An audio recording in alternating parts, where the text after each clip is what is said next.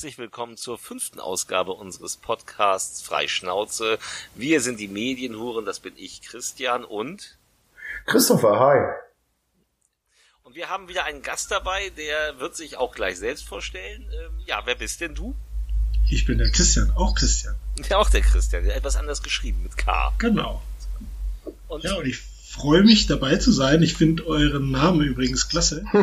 ähm, da hat, hat mich auch ein Kollege mal drauf angesprochen, hat gesagt, ja, die Medienhure ist schon ein geiler Name. Ja, hätte man selber ja, drauf kommen müssen. Machte uns aber einige Probleme. Bei Instagram und so können wir uns nicht anmelden. Äh, die blockieren jeden Beitrag, weil da Hure drin steht. das ist kein Witz. Ja, ja, der Ruhm, der Ruhm, ne? Die, ja, die Schattenseiten quasi. Ja, aber es muss einfach, es musste einfach sein. ja, aber du hast ja auch einen Namen im Internet.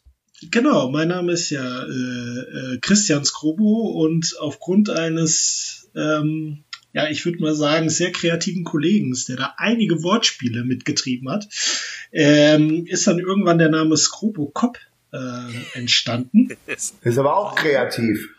Ja, da muss ich sagen, danke Horst. Ja, der wird sich das auf jeden Fall anhören. Und ähm, das war seine Idee. Der hat mir auch noch einige andere Spitznamen verpasst. Aber das Gute an dem Kerl ist, der ist genauso ein Freund großer Actionfilme der 80er wie ich. Und deswegen lag der Name natürlich nah. Ja, und ich habe seit knapp, das müssten jetzt zwei bis drei Jahre sein, einen eigenen äh, Blog im Internet, Scrobocop nennt sich der. Und ähm, da bespreche ich natürlich vor allem Actionfilme aus den 80ern, aber auch der Neuzeit, alles, was mir so gefällt. Aber ich bin ein Kind der Actionfilme der 80er, das möchte ich auch nicht leugnen. Das macht mir am meisten Spaß und deswegen dreht sich in dem Blog auch am meisten genau darum. Das finde ich nämlich sehr schön und ich äh, verfolge deinen Blog nämlich auch, weil ich auch ein großer Actionfilm-Fan bin. Auch der 80er und 90er, obwohl das nicht so ganz mein, äh, meinem Alter entspricht, aber. Ich bin, ich bin Baujahr 75 und ich durfte von meinen Eltern aus so ziemlich alle Actionfilme, also wir hatten relativ früh auch die Videothekenkarte und als Rambo 2 zum Beispiel rauskam, da, da war ich 10 das war zu, das war zur Weihnachtszeit, das weiß ich noch, Weihnachten 85 muss das gewesen sein, ähm, durfte ich gleich gucken. Also dementsprechend bin ich auch mit dem Kram genauso aufgewachsen. Seht ihr, ich bin äh, 85er Baujahr, aber ich habe zwei ältere Schwestern und äh, die erste, eine meiner ersten Filmerinnerungen ist tatsächlich, dass ich mit meinem Vater damals Bloodsport geguckt habe, als ich ungefähr schlanke sieben oder acht Jahre alt gewesen sein das muss. Das beste und, Alter äh, dafür. Genau, das ist natürlich im Kopf geblieben und die damals die der erste Videotheken, äh, erste äh, Videorekorder, der nach Hause gekommen ist mit so Krachern wie Police Academy 5 und die 72 Todesrebellen der Shaolin. Diesen Titel werde ich mein Lebtag nicht vergessen. Ähm, das war natürlich prägend und dann, äh, wenn dann auf einmal Rocky 4 und solche Geschichten dann zu Hause mal angekommen sind, und dann in der Schulzeit natürlich diese ganzen äh, VHS-Tauschgelage auf dem Schulhof. Wer hatte mhm. die beste Kopie von Terminator 2 oder was auch immer? Das war natürlich, ja, das war eine grandiose Zeit, das muss man schon sagen, ja. Ja, ja, das, ich erinnere das auch. Das ist immer so schade, dass ich da nicht so mitreden kann. Naja, ich bin nämlich 92er Baujahr, aber bei mir war das auch so. Also mein Vater war schon immer ein großer Stallone-Fan und äh, fand Schwarzenegger cool und dann kommst du natürlich auch in den Genuss, dann immer, wenn ich mit dem freitagsabend so als Kind so irgendwas geguckt habe, so auch im TV und dann äh, kommen einmal so Filme zu Gesicht und ich, man sieht dann so als naja, so 13-Jähriger, so Assassins, die Killer mit Stallone und Banderas und denkt, das ist der geilste Film, der je gedreht wurde. äh, genau. Den mag ich aber heute noch. Ich auch. Das, das war ein Film, bei dem ich mich tatsächlich im Kino war ich enttäuscht, weil ich einfach gerade auf dem John Woo Trip war und da hieß das Ding die Killer und ich dachte, oh, vielleicht, vielleicht machen sie ja einen auf John Woo und dann war es ja ganz anders im Endeffekt. Ja, ja, aber das war aber auch mittlerweile, so. Mittlerweile finde ich, ich finde ihn mittlerweile sehr viel besser. Ich mag ihn sehr gern. Ja, ich, ich habe ihn auch, wie ich ihn das erste Mal im Fernsehen gesehen habe und ich fand den so spannend, aber das, das ist natürlich einfach, wenn du als in so einem Alter so Sachen noch nicht gewohnt bist oder da noch nicht viel gesehen hast, dann lässt du dich auch äh, von Filmen, die ich meine, Assassins ist ja jetzt auch kein, nicht jetzt der Stallone-Film. Ich habe mit meiner Freundin im Kino geguckt. Also, ne? Ich war schon ein bisschen älter. Ja. Ich fand aber geil, dass sie konsequent wirklich nur mit Schaltern verschießen in dem Film. Das fand ich auch, das fand ich auch sehr das cool. zu dem Zeitpunkt, als er gedreht war, war das schon so, ey, die machen voll einen auf Realismus. also das war schon so, oh. Ja, der Realismus war aber dann auch spätestens mit dem Shootout in dieser Wohnung dann auch dahin. Ja, natürlich.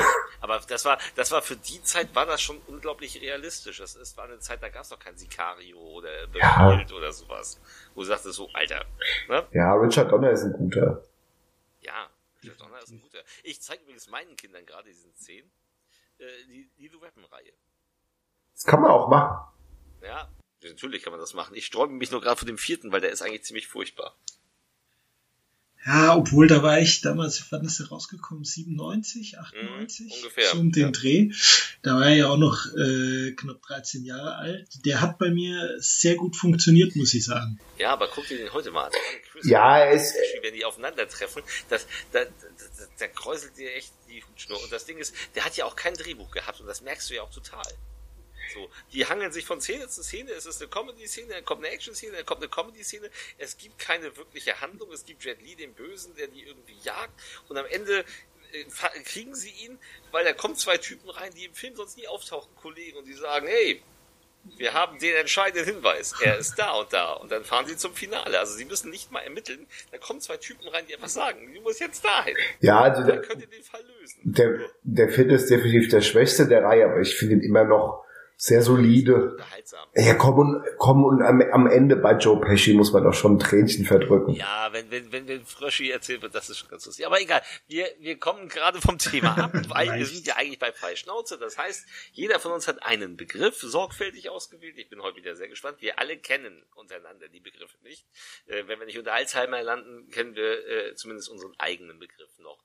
Ähm, jeden Begriff werden wir nacheinander behandeln.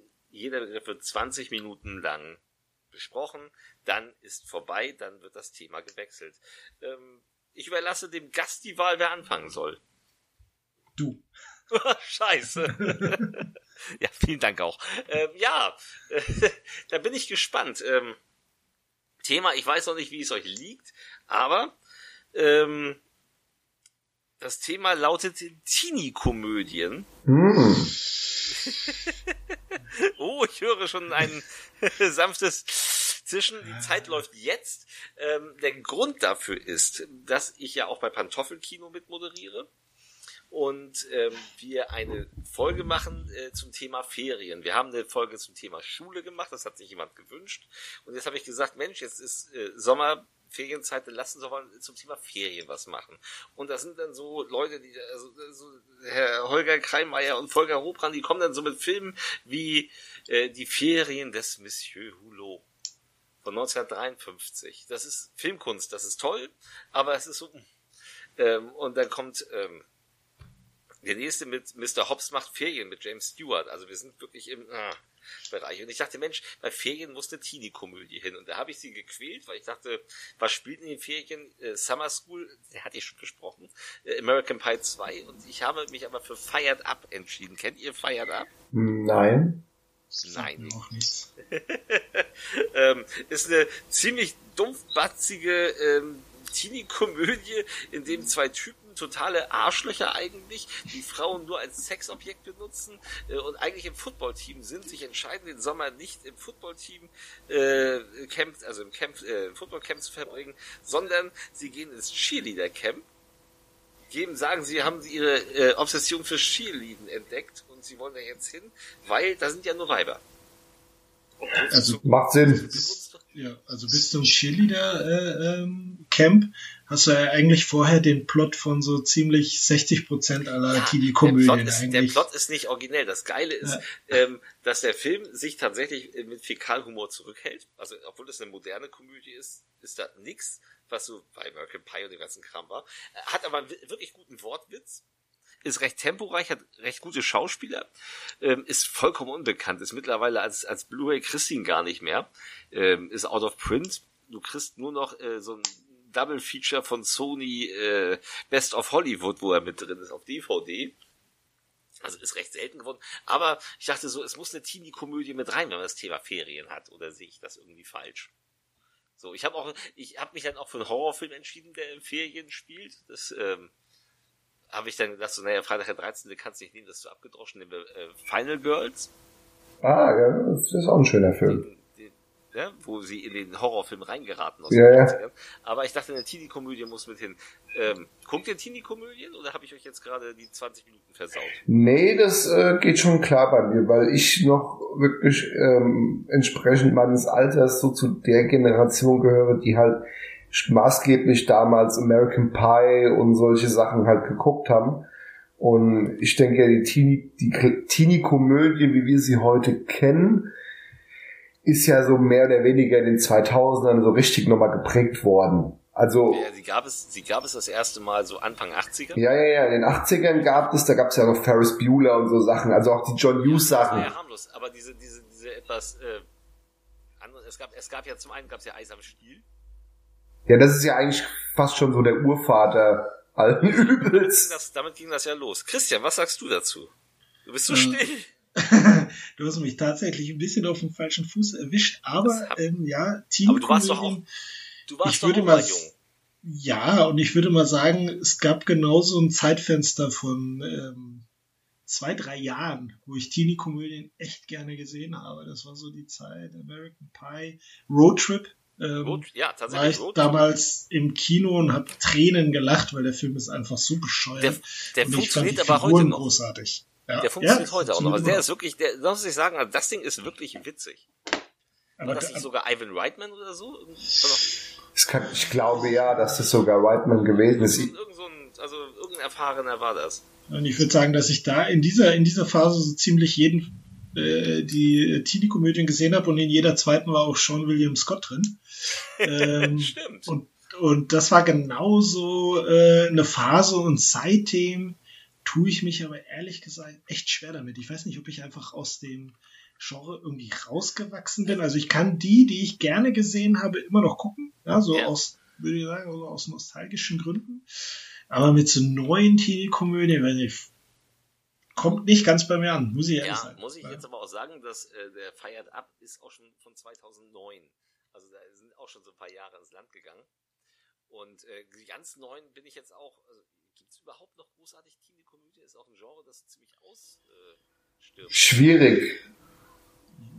Ich denke, das geht immer gleich so in das romantische, melodramatische mit halb rein. ich habe übrigens Ähm, gelogen. Todd also so Phillips. komplett infantile äh, Teenie-Komödien. Ich weiß gar nicht, ob es da noch wirklich viel von gibt. Ich glaube, ich glaube, dass diese infantilen Sachen, was so ein bisschen halt immer noch die von diesen ähm, von so American Pie und so noch herrührt. Also ich glaube, dass das heute schwieriger geworden ist, weil einfach die Zeit nicht mehr dafür da ist. Sie gibt's noch, aber ich glaube, die haben auch nicht mehr so den Erfolg wie noch vor Fest. 15 Jahren. Jetzt haltet euch mal fest. Achtung. Der Regisseur von Road Trip ist nicht Ivan Reitman. Es ist Todd Phillips. Ah. Unser Todd alter Phillips Hangover hat- Klaus. Ja, er hat Hangover gemacht. Er hat aber auch äh, Joker, gedreht. Ja, Das ist doch mal eine Entwicklung, Also, ist, äh, er hat, also er hat die Hangover-Filme gemacht, er hat diesen Stichtag gemacht, die fand ich auch ziemlich furchtbar. ja, der war nix. Der Date-Profi, er hat Starsky und Hutch gemacht, der war auch schwach. Er hat Oldschool gemacht, den fand ich witzig. Oldschool, Oldschool ist sehr unterhaltsam. Und jetzt macht er einen Hulk Hogan Biopic. Das kann böse werden. Also, ähm, ähm, Stichtag fand ich tatsächlich auch schwach. Oldschool Ja. ist so ein bisschen doch die Teenie-Komödie jetzt insgesamt so langsam für unsere Generation. Ja, Also- ja, Will Ferrell. Ja, wer hat, da, ja, wer hat das nicht erlebt noch in, äh, ich will jetzt nicht sagen fortgeschrittenem Alter, aber mit Familie und ähm, äh, festen Gewohnheiten, dass man nicht doch, wenn man seine alten Kumpels mal trifft, dann doch mal über die Stränge schlägt. Und eigentlich ist der Film ja nichts anderes. Äh, der Ja. Kern davon.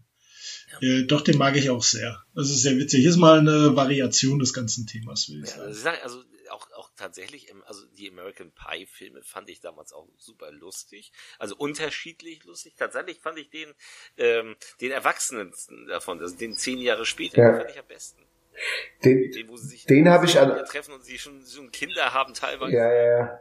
Den habe ich auch damals im Kino gesehen, wie der kam. Da habe ich auch Tränen gelacht, aber das lag auch mehr daran, dass ich auch die Originaltrilogie sehr, sehr mag und auch als, in, wie ich in dem Alter war, so Mitte der 2000 um das zu gucken, fanden wir das alle total lustig. Also haben wir Tränen gelacht. Und dann, und dann die Figuren halt nochmal, das funktioniert halt immer dann am besten äh, bei der Generation, die halt auch die, die, die Originale äh, ähm, gut fand oder damit vielleicht auch ein bisschen aufgewachsen ist, dass diese Reunion-Sachen dann halt auch funktionieren. Also ich habe auch bei, bei, bei den äh, bei dem Reunion-Film Tränen gelacht im Kino. Und, und ich habe ihn dann, aber das ist aber auch so ein Film, wenn du den das dritte Mal anguckst, funktioniert er auch nicht mehr so. Stimmt. Aber die, ähm, die Teenie-Komödie ist ja auch, ich sag mal, obszöner geworden mit American Pie. Ja, klar. Wenn, ich so den, wenn du sagst, so, was war denn in den 80ern Teenie-Komödie, dann sagst du ja wirklich, Ferris war blau. Ja, Nacht der Abenteuer. ja, du, du, du erinnerst dich halt, wenn es eine Teenie-Komödie 80er erinnerst du dich ja in erster Linie schon mal an die John Lewis Sachen. Und die waren ja jetzt nicht irgendwie, die waren ja nicht obszön. Aber die hatten halt ein bisschen mehr Anspruch, würde ich behaupten. Richtig. Ja. So, ich meine, gut, Breakfast Club würde ich nicht als Komödie bezeichnen. Nein. Aber, aber, aber, aber was man John Hughes immer zugute halten muss, ich fand, das war jemand, der konnte halt Figur, solche Figuren schreiben, die, ähm, die sich auch in gewisser Weise ein bisschen echt angefühlt haben. Also die hatten Christian, was zu sagen. Christian, dein liebster John Hughes Film. genau dein Thema. das ist tatsächlich Ferris Bueller, weil den ich als äh, mit äh, damals als Jugendlicher oder als Kind sehr häufig gesehen hat und den äh, diese Idee, dass dieser dieser junge ähm, ja keine Konvention irgendwie kennt, äh, ein total cooler Kerl ist. Irgendwie Mädel steht auf ihn, er, er, er kommt irgendwie mit allem davon, ist gleichzeitig witzig, charmant und irgendwie äh, charismatisch. Das hat doch schon Eindruck auf mich hinterlassen Ja. als Kind, das muss ich ganz ehrlich sagen. Also und Matthew Broderick, ich weiß nicht, also der hat ja danach noch ein paar Sachen gemacht, aber ich weiß nicht, ob er jemals äh, auf dem Niveau nochmal agiert hat. Das hat. Da hat irgendwie alles gepasst in dem Film, fand ich. Emmerichs Godzilla. Ja, knapp daneben, ne? Knapp daneben. Aber, Nein, also ähm, ja, tatsächlich, das war seine Rolle. Interessant, äh, viele stören sich daran, dass er nach SpongeBob klingt in Deutschland. Ich finde es gar nicht schlimm. Ich finde, das Passt eigentlich ganz gut, finde ich. Ja, klingt aber komplett anders wie im Original. Wenn du ihn im Original guckst, klingt also Matthew Broderick klingt nicht die Bohne wie Santiago Ziesmer. Ja, aber Santiago Ziesmer hat aber so ein bisschen in der Rolle was, was Freches. Das passt eigentlich zur Figur in meinen Augen. Ist ja auch immer so der Klassiker, was man als erstes so mitbekommen hat, die deutsche oder die englische Stimme. Klar. Ja, damals hat man ja nur Deutsch geguckt. So, ne? Ich habe ihn im Kino gesehen, da gab's ihn nur auf Deutsch damals. Ich meine, inzwischen gucke ich eigentlich alle Filme auf Englisch. Es gibt immer so ein paar Ausnahmen, ähm, so alte Klassiker, wo man sich so dran gewöhnt hat, dass man nicht einfach umsteigen kann. Ähm, gehört sicherlich dazu. Und ich finde auch zum Beispiel äh, Denzel Washington so ein toller Schauspieler, äh, wie er auch ist. Ich finde die deutsche Stimme tatsächlich besser als die, als die Originalstimme. Da habe ich eine schlechte Nachricht für dich. Die deutsche Stimme ist vor ein paar Monaten gestorben. Ja, Das ist ja auch der Sprecher von Jason Statham. was mache ich jetzt? Guck keinen Denzel.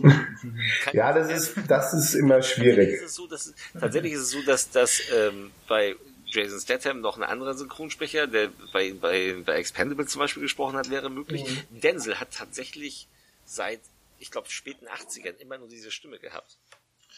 So, Ja? Das wird, das wird in Deutschland schwierig jetzt mit Ja, Denzel gut, das ist ja das gleiche wie bei Stallone. Also ich habe auch äh, John Rambo, nicht John Rambo, Rambo Last Blood damals im Kino gesehen, aber in der Original, in der Originalversion und ich gucke seit seit einem Jahrzehnt eigentlich alle seine Filme nur noch im, in der Originalspur, genauso wie bei Arnie. Aber die Diskussion mit ein paar Freunden hatte ich auch. Also dass Prochno gar nicht geht. Äh, Ich- war schon sehr massiv. Ich, ich habe mich daran gewöhnt. Ich fand es irritierender bei Creed 2. Bei Creed 2 beginnt es nämlich daraus, äh, damit, dass er aus dem Off spricht. Und dann landet die Kamera auf Stallone irgendwann. Und du denkst so, vor allem, vor allem im, im Trailer sprach Danneberg ihn noch. ja, ja, das stimmt. So, ne, im Das Trailer stimmt. war es noch Danneberg und dann gehst du ins Kino, sitzt, ich saß mit meinen Kindern im Kino, hey, wir gucken Creed 2, yeah! Äh, und dann fängt das an, ich denk so, wer redet denn da? Und dann landet die Kamera auf Stallone. Ich so, ach, scheiße. Ja, das war auch so ein Moment äh, im Kino Creed 2 und dann fängt es an, du hörst nur so die Stimme und da ist mir wirklich schon so ein kalter Schauer über den Rücken gelaufen. Ähm, Kann sich aber reinhören. Ja. Man kann sich in, in, also es ist, es ist nicht so schlimm. Ich fand's in Rambo, ich fand's in Rambo auch besser. Also Prochno bessere Leistung wie in Creed 2. Ich bin behauptet, aber ich brauche noch zwei, drei Filme, um mich so richtig dran zu gewöhnen. Ja? Aber in, ja, tatsächlich, in Rambo passt das ganz gut. Dieses, Könnte, äh, könnte, könnte es sein, dass wir das Thema ganz geschickt, das Thema ganz geschickt kurz von den Tino-Komödien weggeführt haben? Nein. Dabei hätte Nein. ich noch einen Zusatz. Also für mich war ja so das Ende meiner Zeit mit den Teenie-Filmen, dass ich tatsächlich sie nicht mehr gucken konnte, war ja, ähm, der hieß, glaube ich, nicht noch ein Teenie-Film. Oh Gott. Der dann einfach nur alles verwurstet hat, äh, was da übrig war. Und Captain America war damals noch am Anfang seiner Karriere. Ich glaube, da ändert sich kaum einer mehr dran, dass er da ja. umstürziert ist. Ich, das, das, das wusste ich auch nicht mehr. Ja, das habe ich auch nicht auf dem Zettel. fand. Äh, mit Sahne auf den Nippeln. Ich möchte es nur mal. Oh ich erinnere mich noch an, äh, an Party Animals mit Ryan Reynolds. Kennt ihr noch einer? Der war schon schlimm. Der war schon schlimm mit seinen, mit seinen Sperma. ja, ja, ja. Mit dem Hundesperma. Hundesperma-Muffins da. Ja, da, das war dann halt auch so die Zeit dann nach American Pie, wo diese Teenie-Komödien halt auch so ein bisschen den Inhalt oder irgendwie eine Liebe zu irgendwelchen Figuren verloren haben und es dann nur noch um Obszönitäten und irgendwelche Cross-Out-Gags ging. Und das hat sich halt bis heute fortgesetzt. Da gibt's ja auch aus Deutschland so ganz schlimme Sachen wie, ich erinnere mich noch so an Doktorspiele und so ein Dreck und ah. ich, ich finde auch, dass das Fuck You Goethe absolut unerträglich ist. Überhaupt nicht lustig. Also ich fand den, bei Fuck You Goethe fand ich den ersten Teil eigentlich noch so okay. Den kann man gucken. Ich finde, ich finde, die sind aber dann mit den bei weiteren Teilen schlechter geworden. Also ich habe auch den dritten Teil, den fand ich ganz unerträglich. Also den wirklich, da habe ich wirklich Aggression bekommen während dem Gucken. Ich habe den kaum zu Ende ausgehalten, weil ich den so schlimm fand. Ja, ich kann da nur sagen, meine Frau liebt sie, ich kann sie nicht gucken. Klassiker. Ja. Also wirklich, also wirklich bei, bei, beim ersten lasse ich doch mit mir reden, aber beim dritten, oh. oh. Nee, das halte ich nicht aus. Also das ist finde ich ganz, ganz furchtbar. Und ich, ich, dann rennt da auch noch Katja Riemann mit rum. Und das ist nochmal ein weiterer Grund, dass ich mich äh, sofort im Strahl übergeben. Ja, die Frau, die Frau war in Fuck You Goethe noch eine der besten. Also ich finde, ich finde Katja Riemann fand ich nie schlimm, auch wenn ich Bandits zum Beispiel einen ganz furchtbaren Film fand. Aber ich habe sie in Interviews erlebt und seitdem finde ich sie unerträglich. Weil sie ist schon schwierig. Ja, ja, ja nicht nur schwierig. Also die ist wirklich, die ist echt eklig. Und ähm, das habe ich immer vor Augen, wenn ich sie sehe. Hm. Ich guck gerade mal auf so eine Liste, so eine Teenie-Komödie, weil da ist auch ich, nicht mehr. Habe ich jetzt, habe ich jetzt einen Nerv getroffen? Magst du Katja Riemann so gerne? Christian? Ich? ja, weil so. ist ja immer schwierig, wenn man das äh, Bild, was man von irgendeiner Person irgendwie in der Öffentlichkeit gewonnen hat, dann nicht mehr trennen kann von dem, was ja. man auf der Leinwand sieht. Das kann viel kaputt machen. Viel ja, hat es in dem Fall auch. Wobei, bei Katja Riemann finde ich es jetzt nicht so tragisch, weil sie hat ihre große Zeit in den 90ern gehabt. Ich, ja, ich kann ja sagen, bei mir ist es tatsächlich äh, Kevin Spacey. Ich kann ja, nichts mehr mit Kevin Spacey gucken. Auch mhm. nicht die alten Sachen, die ich toll fand. Mhm. Äh, da ähm, kommt mir ein eiskalter Schauer den Rücken runter. Es geht einfach nicht. Da habe ich wie eine mentale Blockade. Ich sehe den und dann würde ich gerne weg, äh, ja, ja klar. Das glaub, kann ich kann ich nachvollziehen so. Da da bin ich anders eingestellt. Also bei Kevin Spacey ist jemand, äh, egal was er im im äh, Privatleben verzapft hat, äh, da mag er ein Schwein sein und äh, gehe ich mit, aber ich finde, das ist einer, es war für mich ganz schlimm, weil wirklich einer meiner Lieblingsschauspieler war und immer noch ist und ich finde, der hat immer abgeliefert, ob das jetzt bei House of Cards war, ob das in seinen Rollen, ob das Seven war, ob das äh, selbst ich, ich, ich mochte ihn selbst in Superman Returns. Also ich glaube, den hat jeder gerne gesehen, bis das kam. Ähm, ich kann mir seine alten Sachen noch angucken, aber ich glaube, ich würde bei neuen Sachen jetzt auch ein Problem damit kriegen. Ja. Also, toller Schauspieler ist es auf jeden Fall, ja, ja. aber irgendwie ja das, das kann ich nicht trennen. Ich kann es bei vielen Leuten trennen. Mir geht, mir geht auch dieses ganze äh, Tom Cruise Gebäsche, Scientology. Ja, der Mann hat einen Schaden, ich weiß es, aber der macht äh, großartige Blockbuster-Filme über Jahrzehnte. Und bei, bei ihm kann ich das gut trennen. Bei, bei Spacey fällt es mir tatsächlich sehr schwer. Also das, das ja, bei, bei Tom Cruise ist es auch nicht schwer, das zu trennen. Ich finde, Tom Cruise ist noch so einer der letzten echten Hollywood-Stars so, hat, hat auch in der Teenie-Komödie angefangen, der richtige. Ja, ja, Risky Business, oder? Ja. so sind wir wieder beim Thema. Den Bogen wieder mal ah. Richtung. ähm, ja, aber Teenie-Komödie der 80ern, ja, kennt ihr Nacht der Abenteuer? Mm, nein. Und natürlich, ähm, jetzt ganz wichtig, Bill und Ted. Ja, stimmt. Das stimmt. Ja die habe ich aber irgendwie nie so als Teenie-Komödie in meinem Schädel irgendwie verortet. Ja, also ich kann verstehen, ja, und das, das passt ja auch irgendwie, aber in meinem Kopf sind die so eigen, ähm, Ja. dass sie irgendwie eine ganz eigene Kategorie irgendwie haben. Sind sie auch. Ich, Also es ist, es ist noch nicht lange her, da habe ich Bill und Ted das erste Mal gesehen. Und dann habe ich mir die ersten zehn Minuten gedacht, zur Hölle, was ist das? Also ich weiß nicht, ob ich damit klarkomme, aber dann, je länger der Film ging und desto mehr mochte ich den. Also das ist auch so, der hat halt irgendwie was. Und da bin ich echt gespannt auf den neuen. Den werde ich mir auf jeden Fall angucken.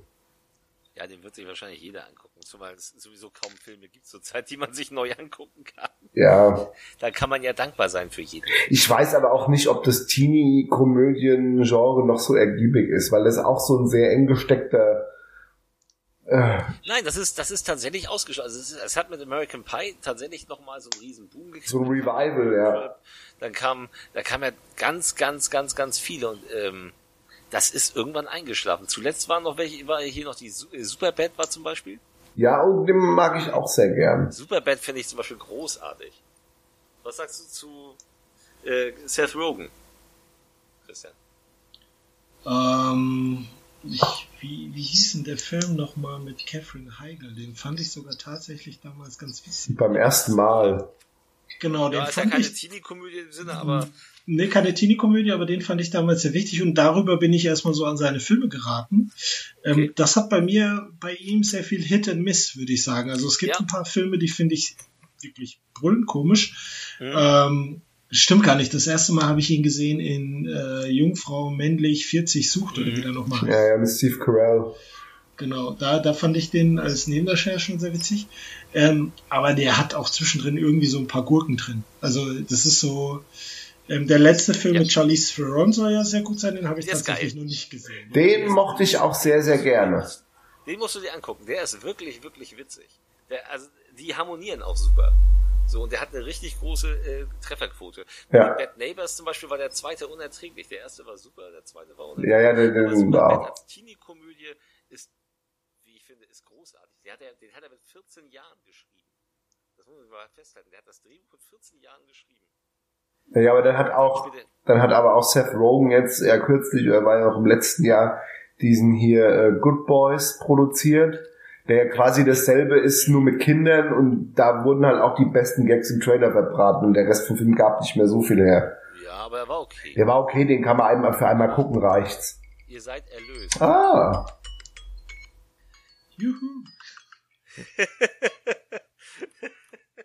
Tja, ich, äh, ich glaube, ihr seid froh, dass die 20 Minuten um sind.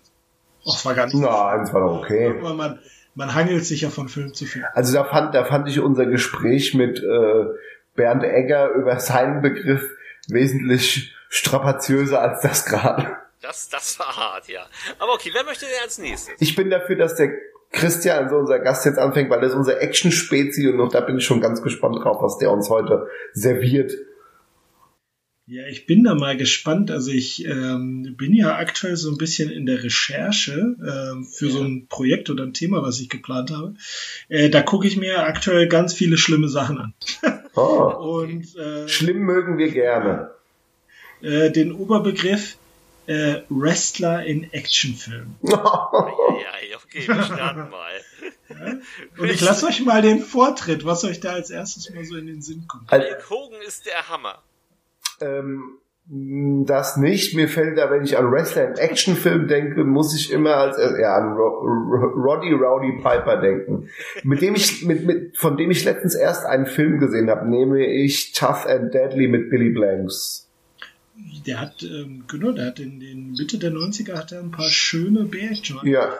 Ja, das stimmt. ähm, Tough and Deadly, Back in Action. Back in Action war ein bisschen besser.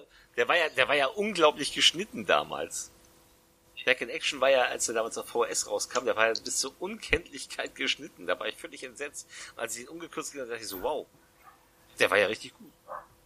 Er hatte, äh, ich habe ähm, äh, Hell Comes to Frogtown natürlich Ja, klar. im Zuge der Recherche gesehen.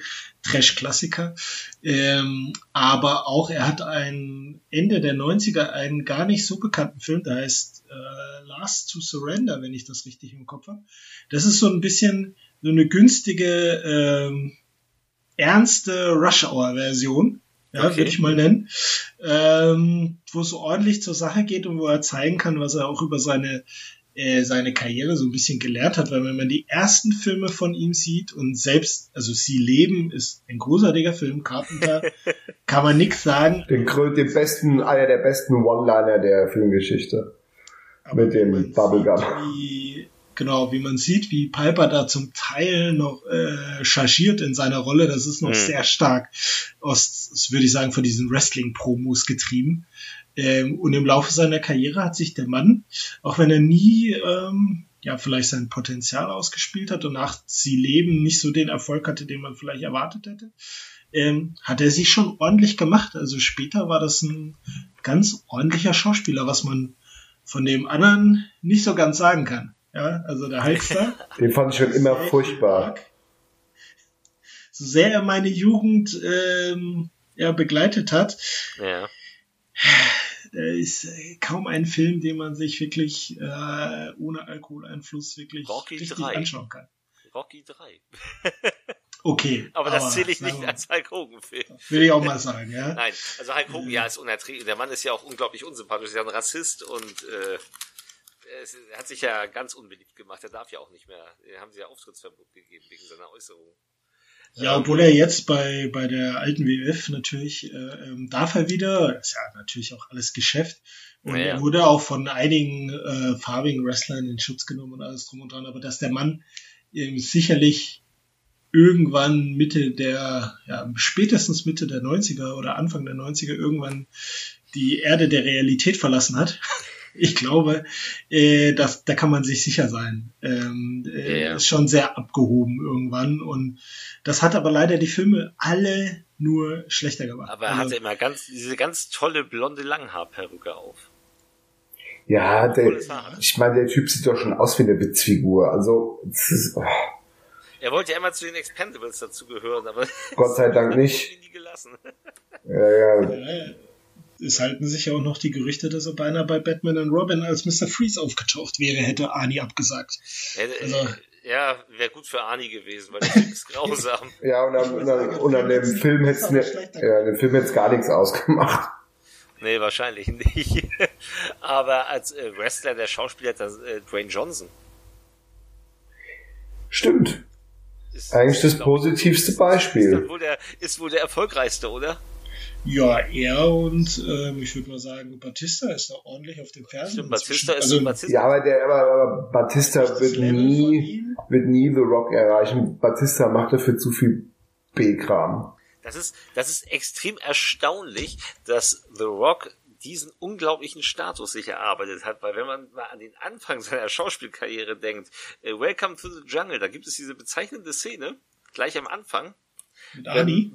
Genau wenn Ani, wenn Ani, der gerade Gouverneur wurde, äh, in der Bar auf ihn trifft und ihm viel Spaß wünscht. Nach dem Motto, so das Staffelholz übergibt. Und tatsächlich hat ja Dwayne Johnson einen gleichen Level erreicht wie Ani in den 80ern. Oder Anfang 90er, wenn wir jetzt mal Terminator 2 nehmen. So, Dwayne Johnson ist ein unglaublicher Kassenmagnet. Das stimmt, der hat ja viel, also seine Filme haben Erfolg, obwohl viele von denen jetzt auch nicht so ganz nein, toll sind, muss man nein, auch ehrlich sagen. Aber gut, es war ich glaube, das liegt einfach daran, dass äh, Dwayne Johnson so dieses besondere Etwas hat, dieses, äh, dieses, ähm, ich nenne es mal Star, diesen Star-Appeal, den hast du, da hast du nicht. Und Johnson ist eine, ist eine Erscheinung und funktio funktioniert in Action und das wollte ich gerade sagen, er hat eine Ausstrahlung, ein Charisma, ein Witz, eine gewisse Leichtigkeit, die, die es ihm ermöglichen, solche Rollen gut zu spielen. Das, und, das, und das Erfolg gibt ihm ja recht. Ne? Das hat er ja auch mit Arnie gemeinsam. Er funktioniert ja auch in Komödien. Ja. Das ist ja nicht allen gelungen. Ich meine, Stallone hatte ein paar Anläufe, da war das nicht so. The Rock, The Rock war das Beste, was der Fast and Furious Reihe passiert ist. Ja, das Definitiv. Stimmt. Definitiv. Ich glaube auch, dass der nächste Film nicht so erfolgreich sein wird. Wird er auch nicht. Aber, aber der zweite, aber der, ich, ich, ich glaube fast, dass der nächste Hobbs Shaw erfolgreicher sein wird als der nächste Fast and the Furious Film. Ich hoffe es auch tatsächlich, ich auch, tatsächlich ich auch, weil ich, ich in, inzwischen Vin Diesel nicht mehr sehen kann. Nein. Ja, Vin Diesel ist ganz furchtbar. Das, das, das wird ja auch vom Film zu, also er hat mich ja jedes Mal genervt in dem Film, wenn er zuletzt nur noch mal von Familie hier, fahr oder stirb, Familie, Familie. Also, uh. For the family. Äh, ich weiß, dass ich in Fast Five äh, finde ich immer noch den besten Teil der Reihe. Ist, der macht Spaß. Ja. Grandios. Ähm, aber wo ich mit meinem Kumpel im Kino war und wir uns beide genau einmal in dem Film aufgeregt haben. Und das war, als Vin Diesel gegen The Rock gewonnen hat. Und wir quasi angefangen haben zu buhen, weil wir das so schlimm fanden. Dieser Mann einfach immer sich da darstellen muss wie der Superheld, aber dabei gegen The Rock sah auch einfach nur aus wie ein, wie ein, und der Mann ist gut trainiert, aber neben The Rock sah er aus wie ein Pfund mit. Ja, das ist so. Ich fand, ich fand auch zum Beispiel, ich fand ihn dann gegen Ende jetzt auch, ich hatte einen Riesenspaß bei Fast and Furious 8 im Kino. Ähm, also der, der hat einfach nur Laune gemacht, aber ich fand auch Vin Diesel da nur unerträglich mit dem immer selben sturchen Gesicht. Bei, bei Fast and Furious habe ich immer das Gefühl, Vin Diesel ist der Einzige, der nicht verstanden hat, dass das alles Quatsch ist so, so, du hast das bei Fast and Furious das Gefühl, dass alle, die daran beteiligt sind, ob es The Rock ist, ob es Jason Statham ist, ob es die ganzen Co-Stars sind, die sich alle im Klaren sind, dass das eigentlich Quatsch ist und die auch alle ein bisschen ironisch ähm, dieses total übertriebene Action-Comedy-Fest abfeiern. Und Vin Diesel ist der Einzige, der immer noch denkt, das wäre ganz ernst. Und er versucht ja, da das ganz ernst zu halten. So, ne? ähm, der passt da eigentlich gar nicht mehr rein. Aber das Gute an Fast and Furious 8 war, dass Vin Diesel ein bisschen in den Hintergrund geriet, weil er da ja dann für die Bösen arbeiten musste und die anderen zusammenarbeiten konnten, war das nicht ganz so unerträglich. Ja, das hat dem Film total gut getan. Ja? Das stimmt. Ja. Ich muss sagen, bei The Rock, der ist das Einzige, was mir wirklich jetzt noch fehlt, ist so ein schöniger, oldschooliger, kann auch äh, äh klein budgetiert sein, so ein schöner Actionkracher. Also nicht dieses ja. komplett übertriebene, ähm, sondern einmal Einmal einen harten so, R-rated. Ja, FSK 18, so mal schön, wo es knallt und dann auch mal hier und da mal ein bisschen blutet. Ähm, ja. weil, er, weil ich glaube, dass er, er hat sich einen riesen Standbein erarbeitet, er macht sehr viel familienfreundliche Sachen ja, und das ist ja auch gut. Ähm, aber ich glaube, in seiner in seiner Kernaudience, da gibt es auch noch so ein paar wie ich, äh, die ja. würden sich da freuen, wenn da nochmal so ein, so ein schönes äh, Oldschool-Action-Brett einfach mal hingelegt ja, das, wird. Das, das stimmt, weil, weil, weil The Rock ist eigentlich so ein Typ, der das kann. Und ich brauche gar nicht dieses übertriebene 250 Millionen Dollar Blockbuster-Ding, wie zum Beispiel wie dieses Skyscraper, äh, was eigentlich nur so Die Hard und äh, Flammendes Inferno zu einem Film zusammengemerged ist. Ähm, das, brauche ich nicht in dieser Größenordnung mit dem ganzen CGI. Sowas kann man auch.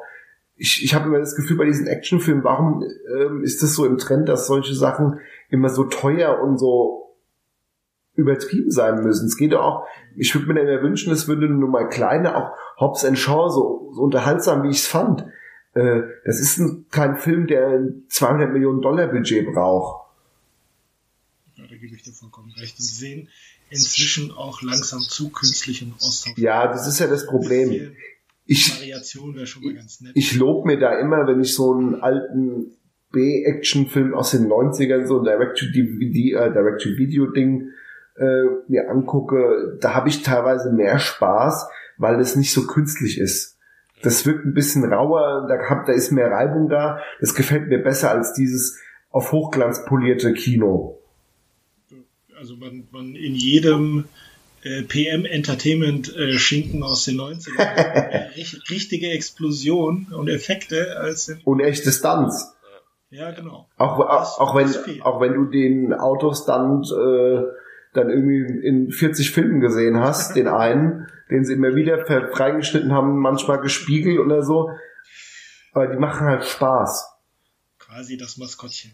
Ja, immer, immer diesen einen Überschlag mit Explosion, der, der sah man dann ganz oft, wo er denkt so, hm, Stock Footage.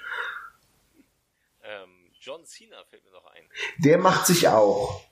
Der sieht ja, der sieht ja aus wie Matt Damon auf Steroiden. Ja, der, der, der äh, John Cena sieht aus wie eine Actionfigur, also wie so ein. Da, da gibt, G.I. Joe. Ja, ja, da, da gibt's diesen geilen Moment. Habt ihr mal den äh, Trainwreck gesehen? Also der auf Deutsch äh, ganz furchtbar Dating Queen heißt mit Amy Schumer. Das ist eine, das ist eine, das ist eine Judd Apatow, Judd Apatow Romcom ähm, mit ihr in der Hauptrolle. Das ist ein ganz toller Film. Äh, der hat halt einen beknackten deutschen Titel. Ähm, und John Cena spielt da eine Nebenrolle. Also er spielt ihren Lover so zum Beginn des Films. Und es ist so witzig, weil sie ja auch ihn irgendwie bezeichnet, ja, irgendwie, it's like sleeping with an ice sculpture oder weil er halt wirklich aussieht wie so eine, wie so eine Actionpuppe. Der da irgendwie übrigens großartig ist, John Cena. Der hat da sehr viel Ironie. Also das, das glaube ich. Also Humor hat er sicherlich. Also nur ich, ich werde mit diesem Mann einfach nicht warm und er hat einen furchtbar und der Mann kann ja nichts dafür und das ist ja nur mein subjektiver Eindruck, aber einen sel selten dämlichen Gesichtsausdruck. Es tut mir leid. Ja, ja, da kann er nichts für. Ja, aber es sieht doch wirklich aus wie, wie der äh, verbeulte Bruder von Matt Damon, oder? Also so, so, so ein bisschen, ja. Und ja. Äh, bei ihm, also er hat, was er, was er schlau gemacht hat, sicherlich, ähm, als er, er hat ja auch The Marine 1 ja. ein oder andere Action noch abgeliefert, als er gemerkt hat, dass es für ihn nicht wirklich läuft, dann sich mal in eine andere Richtung zu entwickeln. Ja, und so ein paar äh, Familienfilme, Komödien zu machen, die recht erfolgreich waren. In denen er aber auch funktioniert. Genau, und schwuppdiwupps ja, ist er im neuen Fast and the Furious. Ja, so schnell geht's als Jacob Toretto, der Bruder von Dom. Sind sie sich wie aus dem Gesicht geschnitten, die beiden? Ja, ja. ja, wie Danny DeVito und Arnold Schwarzenegger. Ich, äh, ich, ich, ich mochte aber damals auch The Marine total gerne. Nee, ich nicht. Den habe ich in der, in der äh, Sneak Preview gesehen. Und da saßen wir, also ich mit meiner Frau, und so, Gott, ist das doof. Das war ja ganz blöde PG-13 Action. Oh, Hast du die anderen gesehen? Weil es wird danach, also der zweite ja. ist auch von Roll René. Ähm, auf den lasse ich nichts kommen, auf den Mann. Genau, großartig. Habe ich ja, muss ich ja eh sagen, habe ja mit dem Mann mal ein Interview gemacht und er ist wirklich, hat tolle äh, Sequels, vor allem Direct-to-DVD. Hardtage 2 äh, erwähne ich da immer ganz gerne mit Scott Atkins. Hardtage 2 habe ich ja gesehen, ja. Die Death Race-Filme. Also ja, klar. Die Death Race waren gar nicht schlecht. Und Marine 2 ist tatsächlich für mich, auch wenn der unbekannteste Wrestler da mitspielt, so, außer wenn man sich mit der Materie beschäftigt, so keiner kennt, ist es tatsächlich für mich, und Michael Rooker spielt mit, ja, wenn man okay, das, äh, das ist natürlich cool. Ist ähm, tatsächlich der beste Teil und die Reihe ist sehr ordentlich. Also der erste war tatsächlich zu sehr auf PG-13 getrimmt und obwohl Robert Patrick sehr viel Spaß hatte. Komm, wie geil war denn Robert Patrick in dem Film? Großartig. Ja, das war das Beste am Film, das stimmt. Im Tränen gelacht. Und jetzt gibt's insgesamt schon den sechsten Teil der Reihe. Das erinnert mich, das erinnert mich so fast, weil da gab's mal vor äh, einiger Zeit kam irgendwie die Presse, äh, der Presserolling zu, ähm, wie war Sniper mit, ähm, wie heißt der? Tom Berenger. Und das war auch so eine Reihe, von der es irgendwie 30.000 Sequels gibt. Ja, es gibt schon ewig. Also Sniper macht er den Scharfschützen spielt er schon immer. Das ist so seine Rolle. Ja, das Tolle, also was ich, was ich ja, also ich fand den ersten immer toll. Den hatte ich ja damals schon vor Ewigkeiten gesehen. Dann bin ich irgendwie mit dieser Reihe irgendwie bin ich wohl eingeschlafen und habe dann mit diesem neuen Darsteller, mit diesem Chat, ähm, mir fällt der Name gerade nicht ein, ähm, dann gesehen, dass da auf einmal ein Film rauskam, wo dann Billy Zane mitgespielt hat, der ja im ersten Teil ja, ja. Äh, mit Tom Berenger gespielt hat. Dann im nächsten Film hat dann Tom Berenger wieder mitgespielt, dann hat auf einmal Tom Berenger und Billy Zane mitgespielt mit dem jungen Darsteller. Jetzt sind wir schon beim, ich weiß nicht, wie viel Beitrag Arbeit, die, was die Reihe äh, ich guck mal, sie liefert ab, das muss man denen ja auch lassen. Also sie wissen ganz genau, was ist das Zielpublikum. Und da kann man halt dann auch nicht übertrieben mit CGI arbeiten, sondern muss man es auch mal ja, ja. krachen lassen. Und ähm, die haben ja auch nicht ja, das Geld für CGI. Da kommt jetzt auch übrigens ein neuer raus. Also da kann man, war letztens der Trailer kam, das ist glaube ich der achte oder der neunte Teil, glaube ich. Alle, naja. alle paar Jahre kommt da wieder einer für die Fans. Alle paar Jahre braucht Tom Berenger ein bisschen Geld und ja, Tom äh, Berenger ist wohl chronisch pleite. Ja, ja, das, äh, sonst würde er das nicht mehr machen, glaube ich auch schade, was aus so einem Kinostar wird. Ja, der hat ja damals in den 90ern, der war ja auch äh, früher schon in Platoon und so drin. Äh, der hat schon ein paar äh, gute Filme. Ich mag ja immer noch Mörderischer Tausch oder so Sachen. Ja. Unterhaltsam. Ja. Mörderischer Tausch war lustig. Ja, äh, ging ja dann mit Treat Williams weiter. Vielleicht macht Tom Berenger noch mal ein, ein spätes Sequel. Wer weiß. Mit Treat Williams zusammen. ja, ja, ja. Die Aushilfslehrer. Die Aushilfslehrer. Ja, Duisburg-Marxloh. Ja, das wäre doch, mal- das, das wäre doch mal ein Pitch für ein geiles Drehbuch. Tom Berenger und Treat Williams als Aushilfslehrer Duisburg-Marxloh. Da könnte man ja Ralf, Ralf, Ralf, Ralf Möller hat doch dabei, also man kommt ja hier auch von Stöckchen zu Steinchen. Ralle Möller. Hat doch, Der hat ist, doch der ist der damals Geilste. Superbulle gemacht. Und da hat er doch auf RTL, das war doch irgendwie ein Pilotfilm, sollte eine Serie sein, und da war er doch auch irgendwie aus, also er war nicht Aushilfslehrer, aber hat sich um irgendeine so eine Schulklasse gekümmert. Da habe ich noch ganz dunkle Erinnerungen Oh dran. Gott. Ähm, Ralf Möller ist so ein Fall für sich. Ralf Möller, der jedem immer noch erzählen muss, ich war ein Gladiator. Ja, der sich auch immer noch, auch heute noch nach äh, 20 Jahren immer als der Gladiator ansagen lässt, wenn er in irgendeiner TV-Show auftritt. Und immer sehr gerne betont, dass er ein Kumpel von Arnold Schwarzenegger ist. Und wenn er dann nichts mehr zu erzählen hat, zeigt er dann immer lustige äh, Selfies mit Arnold, wenn sie wieder Skifahren waren. Ja. bei ihm, wenn, wenn ich die Chance hätte, mit ihm zu sprechen, dann würden wir natürlich über Gladiator sprechen, aber dann auch über die Coen-Serie, die habe ich als Kind geliebt. Ich habe sie letztens mal wieder versucht anzuschauen. War schon hart. Und, Feldbusch. und, und High Alarm auf Mallorca. Ja, ja, absolut. Großartig. Ja, das ist, äh, Wieso wird der nicht mehr gezeigt? Ich, die DVD ist schweineteuer. Ich, Ich möchte weiß. diesen Film haben. Er ist großartig. kann der nicht mal, kann der nicht mal Tur Turbine irgendwie im Mediabook rausbringen oder so? Das Gerne. Ich bin auch, was, ja. ich bin auch äh, ohne Spesen bereit und ohne Entlohnung alles für dieses Mediabook zu tun. Habe ich damals bei der Erstausstrahlung gesehen auf RTL. So. ja, und da war doch damals das Gespräch, die, die, Dreharbeiten, beziehungsweise die Dreharbeiten waren abgeschlossen, aber die Produktion hat sich irgendwie monatelang verzögert, weil sie ja immer noch am Computer an diesem Hai rumgebastelt haben. Ja, ja, ja. tagelang durch die Presse, das RTL, ja, was war das? Das Sat 1 war es immer Film, Film, Nee, aber das äh, war jetzt Ja. was irgendwas Blockbuster. Ja, bei RTL war es immer, ich weiß gar nicht mehr, wie das Ja, hieß.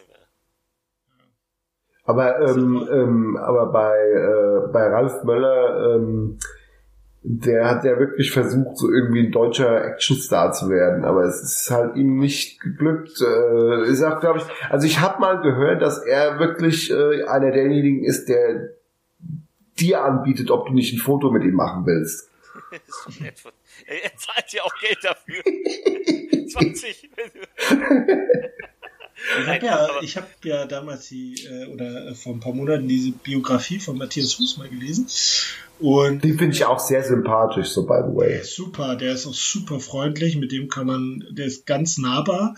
Und die sind ja auch befreundet und in seinem Buch beschreibt er auch, dass ähm, damals, also ich glaube, Ralf Möller ist damals auch einfach ein paar Jahre zu spät reingekommen in Hollywood. Wenn er, wenn er Mitte der 80er aufgetaucht wäre mit seiner Physik, dann wäre er wahrscheinlich trotzdem nicht auf dem Niveau von Ani und so. Nein, aber Aber, aber er hätte auf jeden Fall ein paar Filme mehr in der Hauptrolle gehabt. Er war Mitte der 80er in Cyborg, wo sie ihn als Rolf Muller im Vorspann genannt haben. nein, ich sag mal, das ist ein großartiger Auftritt. Ja, welche werden ein besseres Ableben als Rolf Muller in Cyborg?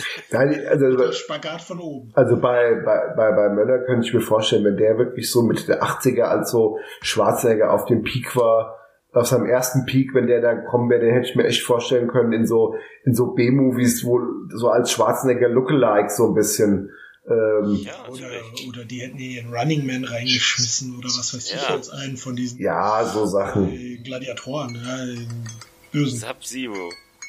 Nein, Buzzsaw. Er wäre ein guter Genau. Buzzsaw gewesen. So. Sein Thema Ja. ist durch. Ihr habt's überstanden und wir sind kaum abgedriftet, kaum. Das, das ging aber eigentlich. Das ging, das ging. Gut, äh, Ralf Möller war jetzt nicht so, aber der Rest war noch ein. Ja, Ralf Müller hätte aber auch ähm, gepasst. Können. Hätte auch Wrestler sein können. Genau. Ralf Ralle Möller. Ja, haben wir noch ein Thema nach, Herr Feldmann. Ja, ja, ja, ja. Äh, geht's jetzt äh, nicht um Actionfilme, auch nicht um ja, ein spezielles Genre, Okay. sondern ich habe mir mal Gedanken gemacht, habe gesagt, ja, mal was ein bisschen Originelles und deswegen habe ich mir gedacht, ähm, wir reden mal über Filmtwists. Okay. Also überraschende Wendungen, überraschende Wendungen in Filmen. Wollen wir jetzt aber, wir, wir müssen es aber spoilern. Ja, ja, natürlich. Jetzt hassen uns die Leute. Also die Reaktion war großartig, okay. ja, da sage ich doch mal Fight Club. Ja. Unter anderem ist, wäre nicht so äh, in meiner Top 3, aber es war immer noch so ähm, auch ein sehr überraschender Moment. Ja, ein sehr überraschender Moment, so im, 20 Minuten vor Schluss. Mal, mal, mal ganz, mal ganz kurze Frage zwischendurch. Wenn wir jetzt über Filmtwists reden, wenn das Filme sind, die auch schon, ich meine, so Sachen wie Fight Club, muss man das noch spoilerfrei halten? Also wir können ja jetzt sagen, okay, sagen, Leute, nein. wir spoilern jetzt. Wer das nicht hören will, sollte 20 Minuten vorspulen. Ja. Genau. Weil ich denke, wir, wir werden ein paar, Klassi äh, ein paar Klassiker reden und die hat doch eigentlich so ziemlich jeder gesehen. Also gut, ne? wir spoilern. Ja. Wer es nicht hören will, bitte vorspulen. Ähm, ja, Spoiler! Äh, ne? dass, dass Edward Norton und Brad Pitt ein und dieselbe Person sind, das war damals, uff, Huch? Echt? Wie geil.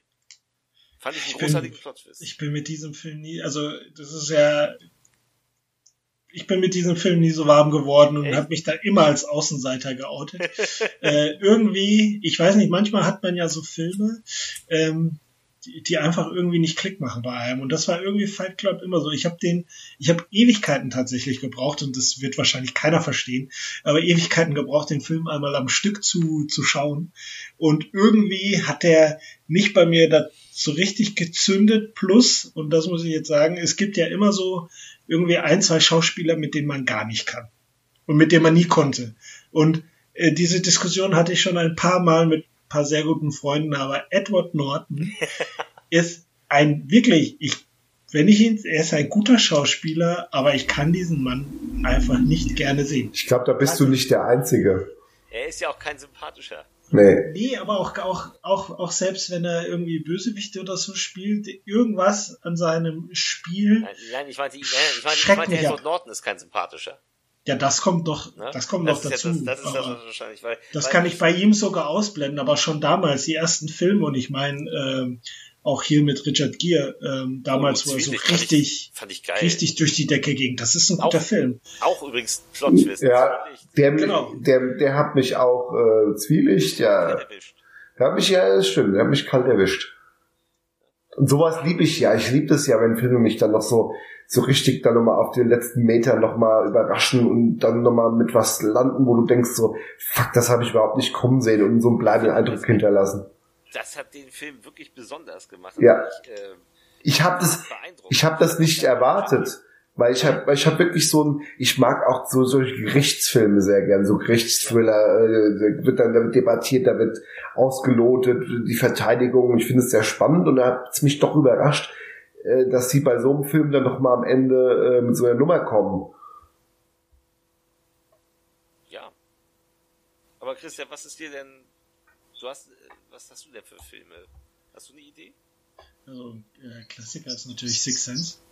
Ja. Äh, Klar. Da, da, da verfluche ich einen Arbeitskollegen, weil ich wollte am ersten Wochenende rein, der war am Starttag drin, kennt nichts dazu, aber das ist ja ein geiler Film und Bruce Willis ist tot. Großartig.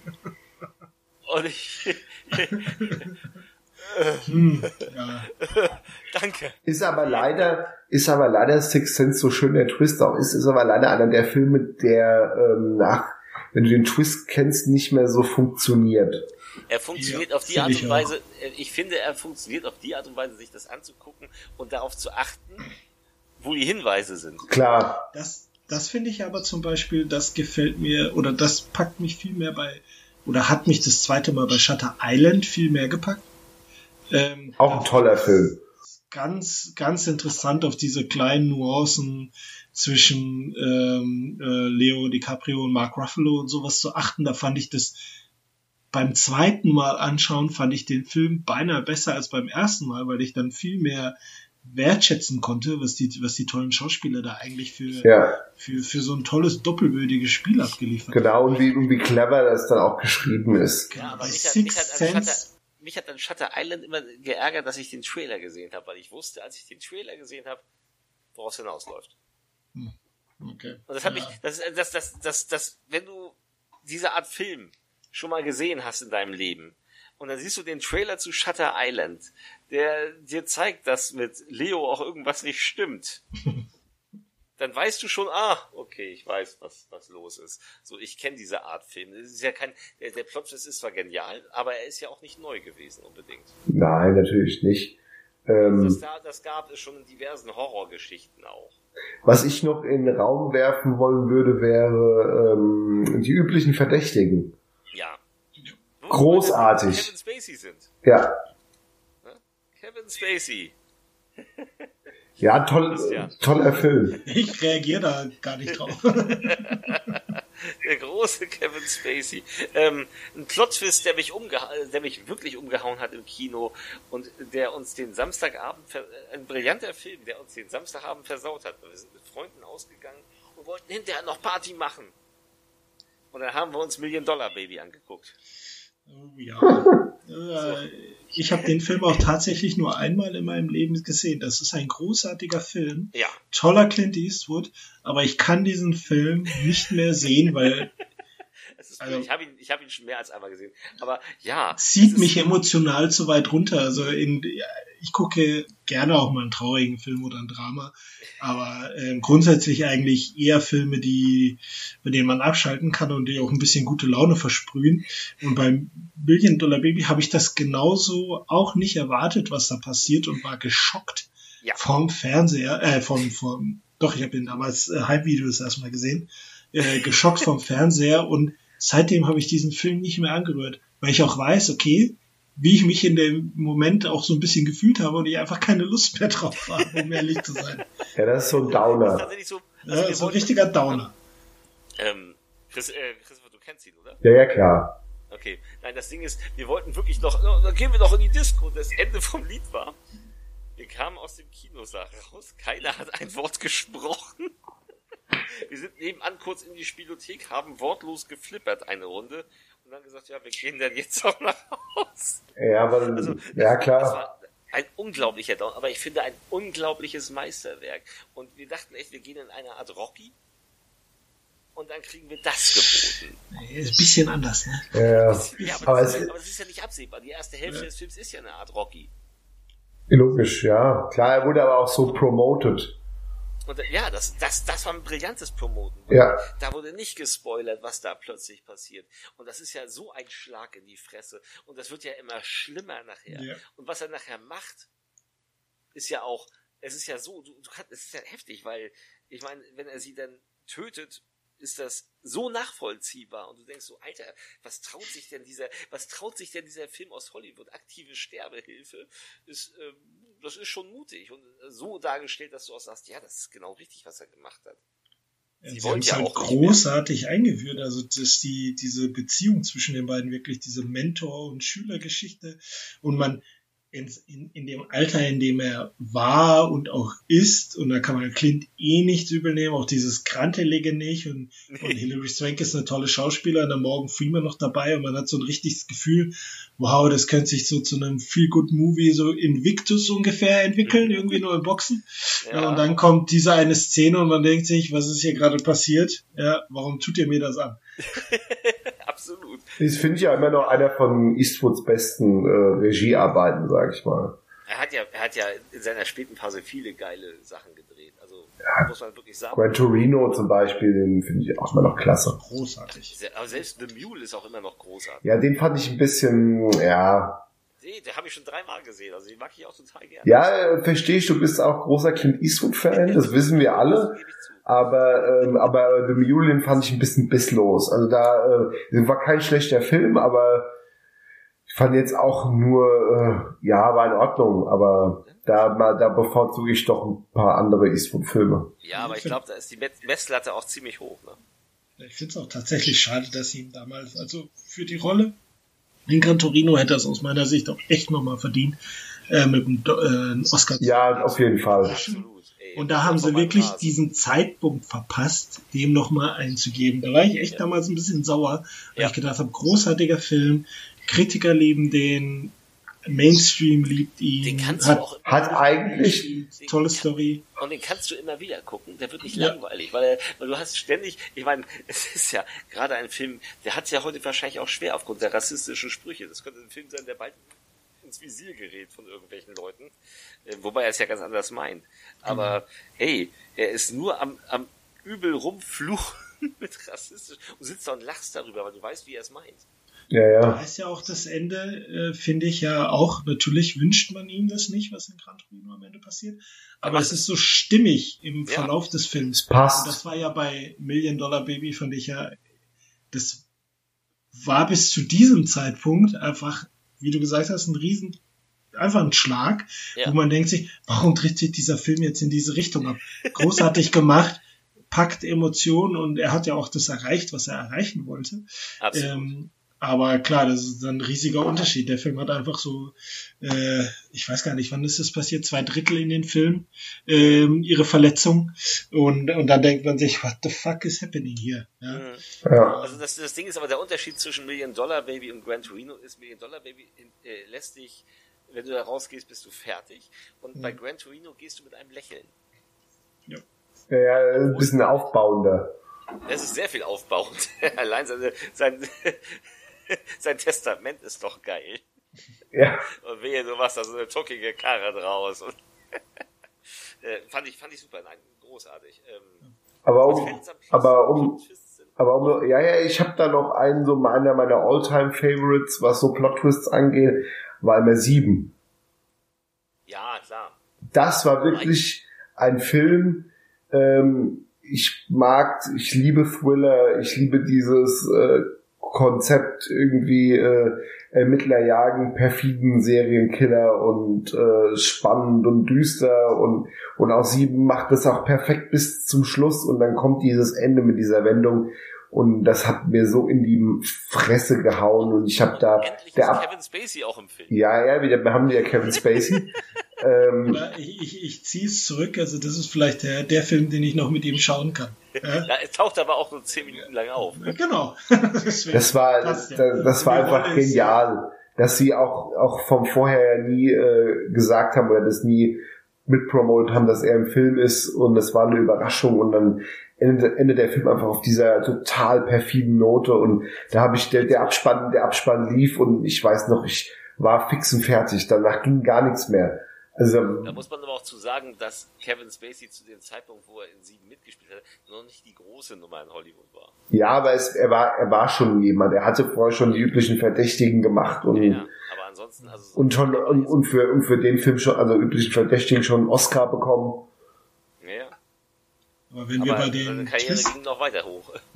wenn wir bei den Twist-Filmen noch sind, dann müssen wir doch eigentlich jeden Film von M. Night Sh- Shyamalan ja, auch ja, immer ja. erwähnen, ja. Aber da muss man sagen, also ich finde ja, bei, ich finde ja bei, bei Shia Shia LaBeouf-Mann, ähm, dass die Filme konsequent schlechter wurden.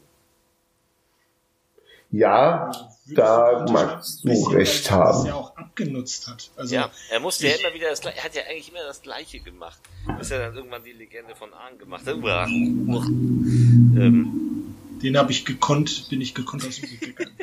Ja, ja, der das ist auch in Ordnung so, dass du Die den, ersten drei Filme fand ich noch ganz gut. Also Science mit, äh, mit Mel Gibson, auch wenn man, auch wenn der der schon nicht mehr das Level erreicht. Nein. Und, aber es war ein nettes Filmchen. Unbreakable damals war ich mit einem guten Kumpel im Kino. Der hat mich damals noch richtig gut unterhalten. Ich mochte aber auch äh, Samuel L. Jackson in dem Film. ja, Extrem. Und dieser Twist am Ende, den hatte ich. Ähm, man hat erwartet, dass es einen Twist gibt. Aber dieser Twist, dass er jetzt dieser, weil er ja diese Krankheit hat, dieser Mega-Bösewicht ist und äh, jeder Held braucht einen Bösewicht, den hatte ich damals echt nicht erwartet. Und äh, das ist eigentlich sehr intelligent äh, gedacht und ich glaube auch, dass Unbreakable noch größer geworden wäre, wäre der Jahre später gekommen, als Marvel und DC so äh, äh, auch. auf dem Peak waren, also äh, immer noch sind vielleicht, äh, da wäre der Film, da wäre der Film noch mal mehr eingeschlagen. Der Film ist mir auch so in Erinnerung geblieben, weil ich damals äh, Ich muss ihn namentlich erwähnen, wenn Florian im Kino war und Florian, wenn du das hörst, ich werde nie vergessen, wie er als Samuel L. Jackson die Treppe damals runtergefallen ist und er hatte ja diese Glaskochenkrankheit. Ja, ja. ja.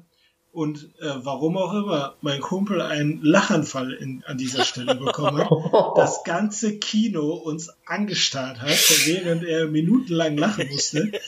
Irgendwas bei ihm in dem Moment passiert ist. Es war immer, wenn ich diesen Film sehe, und das kennt ja jeder, diese Momente irgendwie, die man mit einem Film verbindet. Ja. Äh, Ja, ja, klar. Unbreakable Ace Ventura, die Geburt, äh, die, die, die Geburt, Nashorngeburt, ja, Ja. wo er da hinten aus dem Nashorn rauscht, lag auf dem Boden. Immer wenn ich diesen Film sehe, denke ich daran, wie wir als, als, als Jugendliche da auf dem Boden halb lagen, weil wir uns nicht mehr zusammenhalten konnten. Oh, Ace Ventura, damit kannst du mit sowas kannst du mich jagen. Ich habe noch einen, einen Inzwischen schwierig, ja. ich habe einen, einen Film mit Plot-Twist, den ich euch nicht spoilern werde, weil ich mir sicher bin, ihr kennt ihn wahrscheinlich nicht. Ach so. Ähm, sagt euch unter Verdacht mit Liam Neeson was? Ja, aber den habe ich tatsächlich nicht gesehen. Ewigkeiten her, dass ich den gesehen habe, wirklich Guckt euch Ewigkeiten. den an. Guckt euch den unbedingt an. Der Ist er, so- ist er da nicht, ist er, da spielt doch auch noch Dennis Quaid mit, oder? Nein, Noch sehr jung. nein, nein, das ist Suspect, das ist Suspect. Ach, das unter ist Suspect, Verdacht, das ist oder? unter Verdacht äh, ist ähm, ein Film, ist ein Eng, ist ein britischer Film mit ihm. Er spielt, das spielt, glaube ich, in den, lass mich lügen, ist es in den 20er Jahren?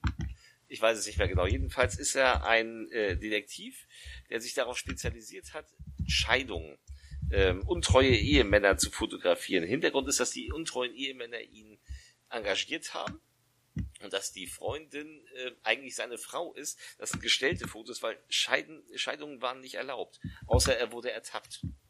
Deswegen wurde das fingiert, damit, sich, damit es Scheidungen geben konnte. Und irgendwann ähm, kommt er halt rein mit der Kamera und da liegen seine Frau und der Klient tot, aufgeschlitzt.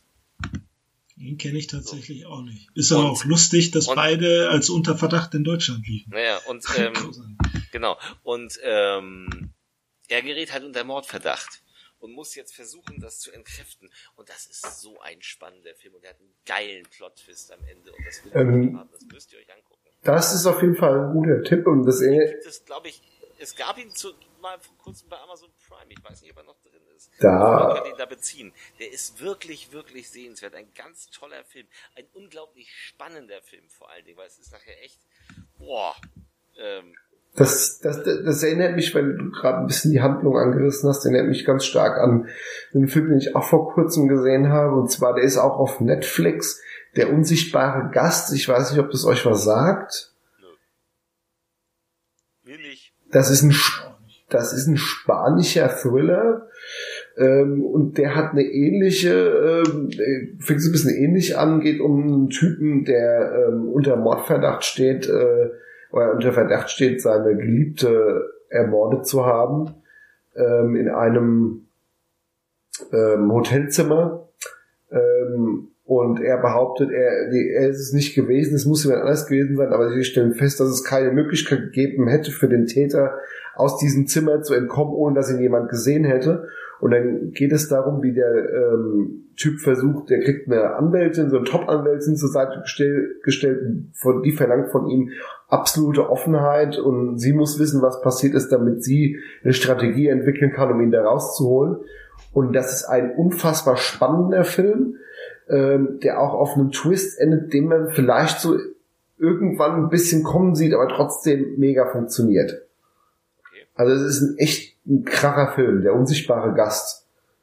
Und, ähm, und da sind wir gerade auch dann, da komme ich gerade so irgendwie auf die Idee, wenn wir über Twists reden, so klassische Whodunit-Filme. Mir fällt da immer so äh, Mord im Orient Express ein und solche Sachen. Express hat natürlich, ist von der Auflösung, wenn man das nicht weiß, extrem überraschend, weil Ja. im Gegensatz zu den anderen Agatha Christie Verfilmungen eine Auflösung hat, das kann man gar nicht kommen sehen, oder? Ja, eigentlich schon, ja. Bist, Christian, bist du noch da? Ich höre dich Ich nur atmen. Hast du, hast du mal Mord im Orient Express gesehen? Ja, Ach so, gut. Auch, glaube ich, schon zehn Jahre oder so her. Ja. Aber Da auch das Remake, aber das ist schwächer. Das Remake ist furchtbar. die alten Filme auch mit Pes- Peter Ustinov. Ah, großartig. Habe ich da letztens mal wieder. Aber Mord, Mord Express hat halt eine ganz besondere Auflösung, weil wir Stimmt. dürfen ja spoilern, es, es sind ja alle die Mörder. Ja, So. Und das, das kann man einfach nicht erraten. Nein, natürlich nicht.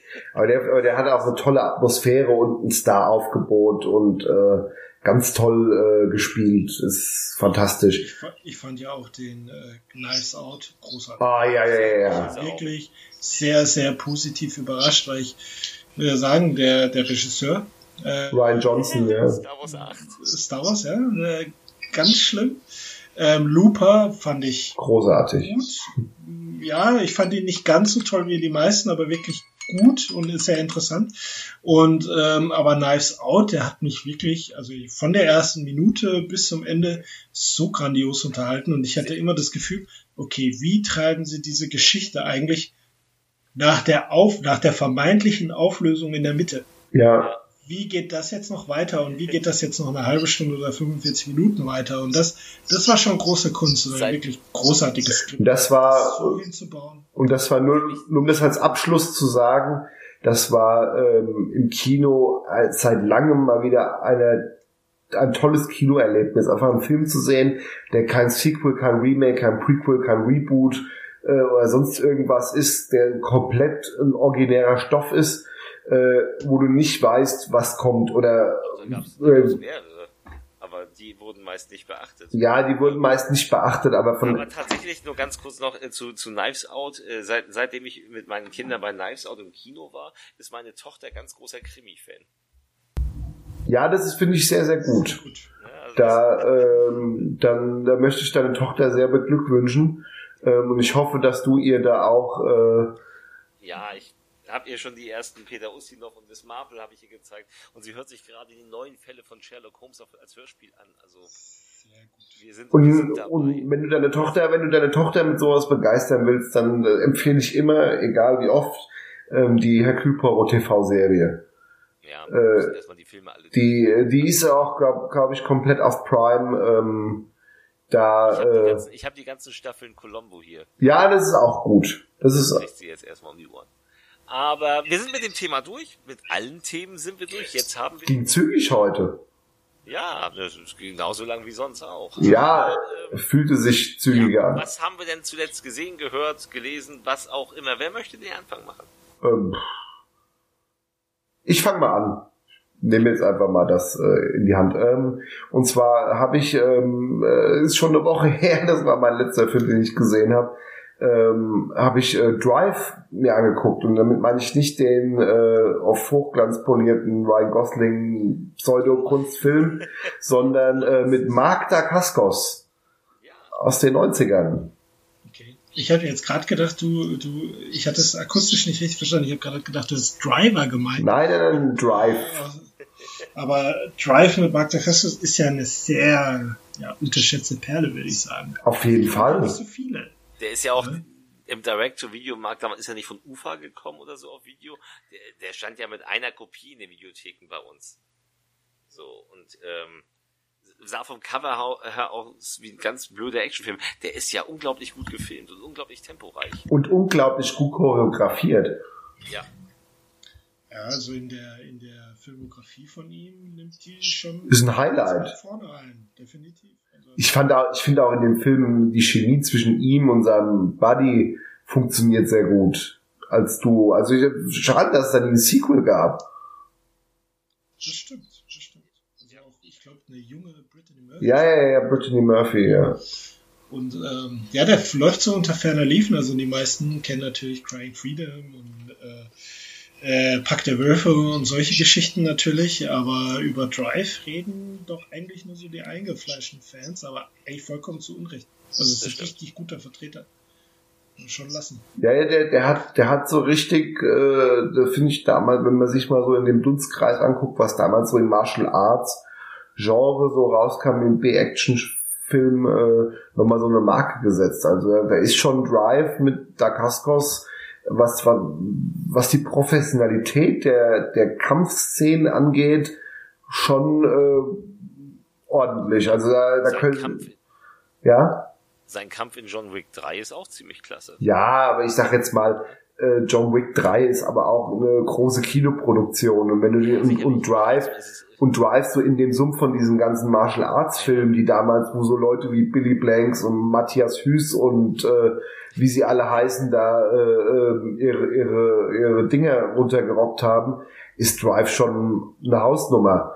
Äh, ich habe nämlich, weil ich habe ich dachte das nämlich dem, das war deshalb, weil ich in letzter Zeit äh, Billy Blanks Filme geguckt habe, immer mal wieder.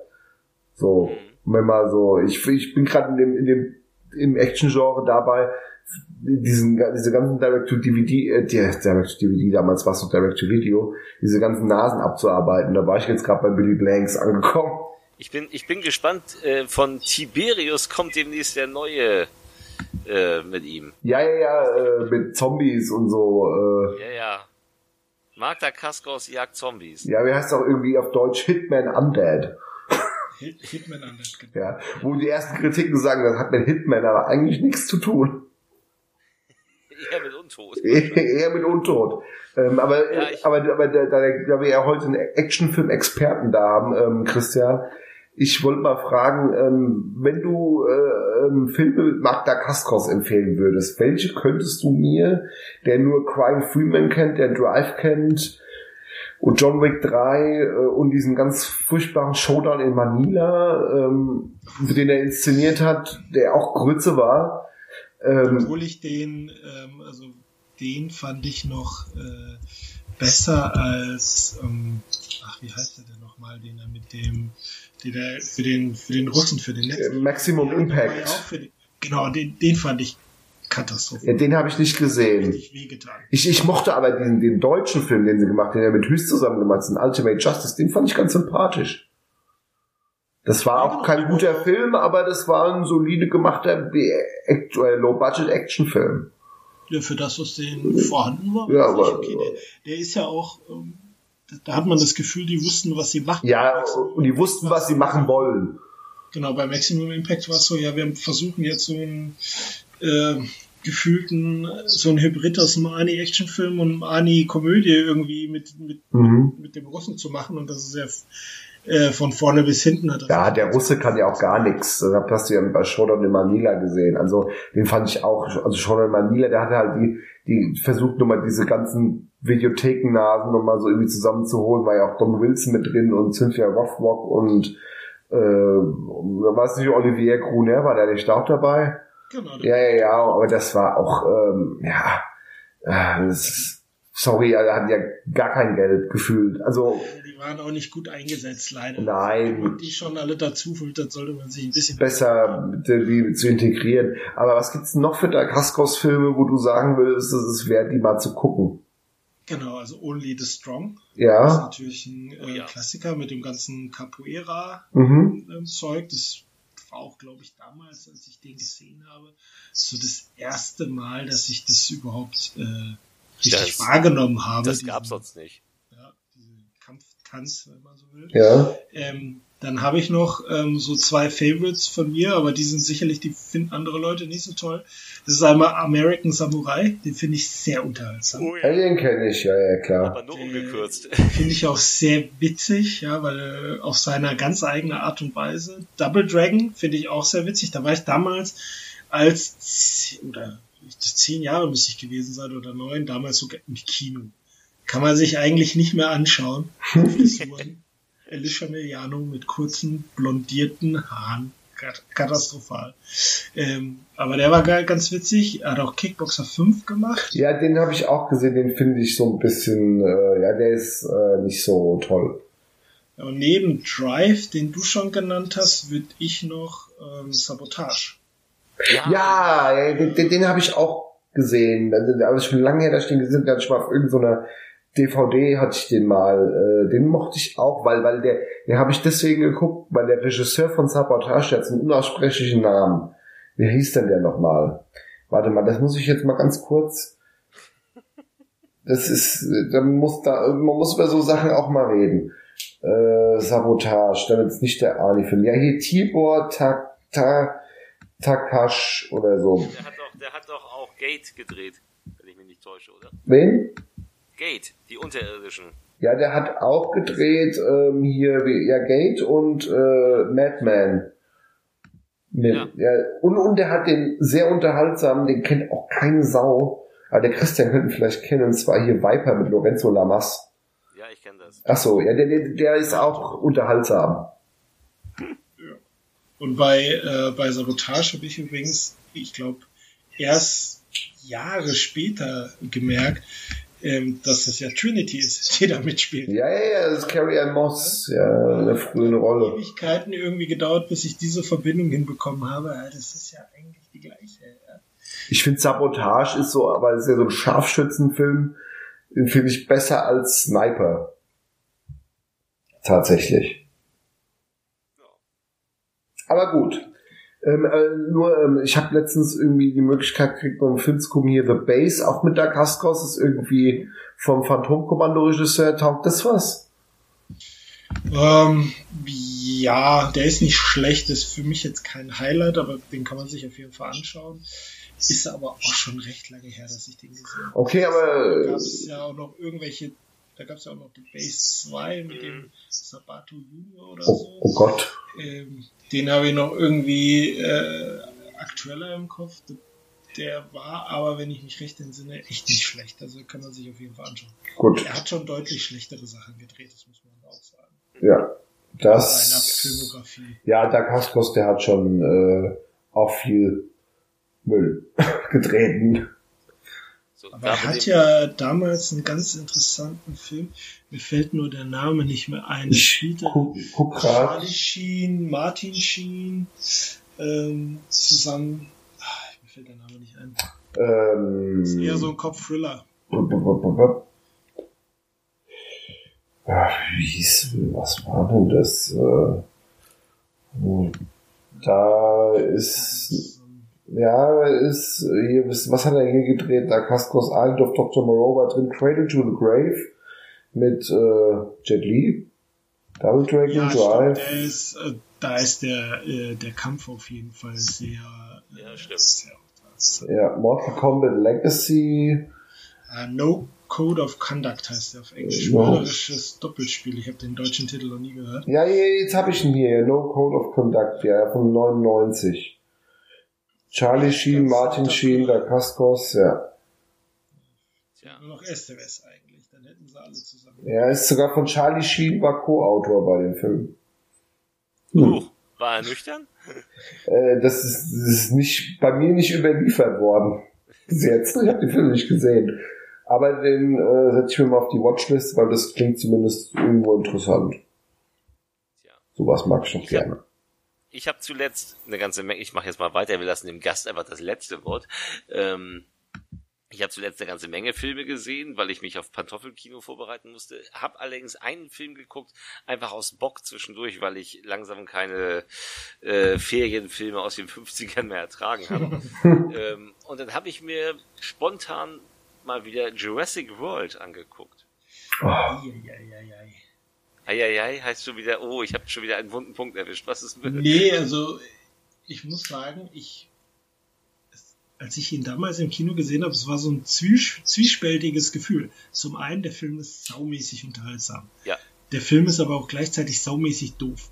Ja. Irg irgendwo an der Stelle habe ich, irgendwann am Ende habe ich mir gedacht, es ist ja eigentlich wirklich tatsächlich ein komplettes Remake so gefühlt. Ja, ja, klar. Ja, nur in, nur noch mal in Dover, weil irgendwie man wusste ja, dass man auf die Tiere, auf die Dinos aufpassen muss und kriegt es irgendwie nicht hin. Ja. Aber, aber Spaß macht er. Also ja, genau. Das, das war, es war auch wirklich so ein Film zum Abschalten. Und da finde ich Jurassic World perfekt. Geil ist ja, wenn die Dinos alle ausbrechen und die Touris fressen. und du so die Touris siehst, die dann so noch schnell ihren Cocktail sichern, so, hm, bevor sie weglaufen. Oder äh, die Durchsagen, die dann kommen, während die Dinos gerade fressen. Und wenn sie noch Hunger haben, kommen sie in unsere Burgerstation. Das ist ja, dem Film auch sehr zugute, weil ich glaube, das ist doch, was viele Leute damals im ersten Film sich so gedacht haben, wäre das nicht cool gewesen, wenn die Dinos jetzt eigentlich in einem vollen Parkhaus gebrochen Ja, genau. Ja, das ist ja gerade das Ding das haben sie hier wahrgemacht und ich finde ja, dass Chris Pratt und Bryce Dallas Howard auch wunderbar harmonieren. Chris Pratt, der Raptorenflüsterer. Ja, geile Rolle, oder? Ja, ist ja, ist, ich bin ja, Chris Pratt mag ich ja sowieso. Ich fand leider nur Jurassic World ähm, mehr doof, wie dass ich ihn irgendwie gut fand. Ich bin dafür vielleicht aber auch ein zu großer Fan vom Original Jurassic Park. Ähm, das dass mir, dass mir, dass ich da nicht so warm mit wurde. Keine Ahnung. Ich weiß nicht, woran es lag. Vielleicht muss ich ihn auch noch mal gucken irgendwann, aber. Also ich muss tatsächlich sagen, dass ich Jurassic World mittlerweile lieber mag als Jurassic Park steinigt mich dafür, aber es ist so. Ja, das könnte, das, das, ja, das ist ja wahrscheinlich eine Geschmacksfrage. Hast du dir Jurassic Park im Kino gesehen zweimal? Haben ich im Kino gesehen. Ja, zweimal. Zweimal war ich im Kino. ähm, nein, also ich finde ihn unglaublich unterhaltsam, unglaublich, er ist unglaublich temporeich. Ähm, und ist reiner Monsterfilm. Also im Gegensatz zu dem, was da sonst so kam in den letzten Jahren, ist das schon aber gewesen. Eine Szene, die kann doch der, die, der neue Teil nicht erreicht haben. Also ich erinnere mich noch ganz genau, ich war ja nur einmal, einmal im Kino damals. Ähm, aber die Szene in dem, in dem Jeep mit dem Wasser. Ja. Und das Nein, natürlich, Röhren natürlich, damals, natürlich ja, unfassbar. Also ja, mir ist eiskalt den Rücken runtergelaufen im Kino. Und so einen Moment hatte ich eigentlich nur Jahre später nochmal ähm, beim zweiten Teil von Herr der Ringe, äh, die dunkle Tür, als sie ähm, vor Helms Klamm aufmarschieren. Und diese Szene, Peter Jackson, also im Kino damals wollte ich ihn hauen, insgesamt verneige ich mich vor dem Mann für dafür, wie lange der das rausgezögert hat, bis diese Schlacht losgegangen ist. Dieses Aufmarschieren, dieses Rumgeschreie. Und ich weiß noch, dass da in dem Moment, als es dann losgegangen ist mit auch so ein Schauer so über den Rücken gelaufen. Und das war bei Jurassic Park, das sind für mich so diese, die großen Momente, man sitzt im Kino und man merkt, okay, jetzt passiert was, entweder ich habe das noch nicht gesehen oder, oder das wird grandios. Ja klar, also Jurassic Park hat mit dieser Szene Filmgeschichte geschrieben. Das, äh, ne? Und der Film ist auch, ich liebe auch Jurassic Park, also nicht falsch verstehen. Aber Jurassic World macht zum Abschalten einfach unglaublich Spaß. Was sagst du zum, zur Fortsetzung?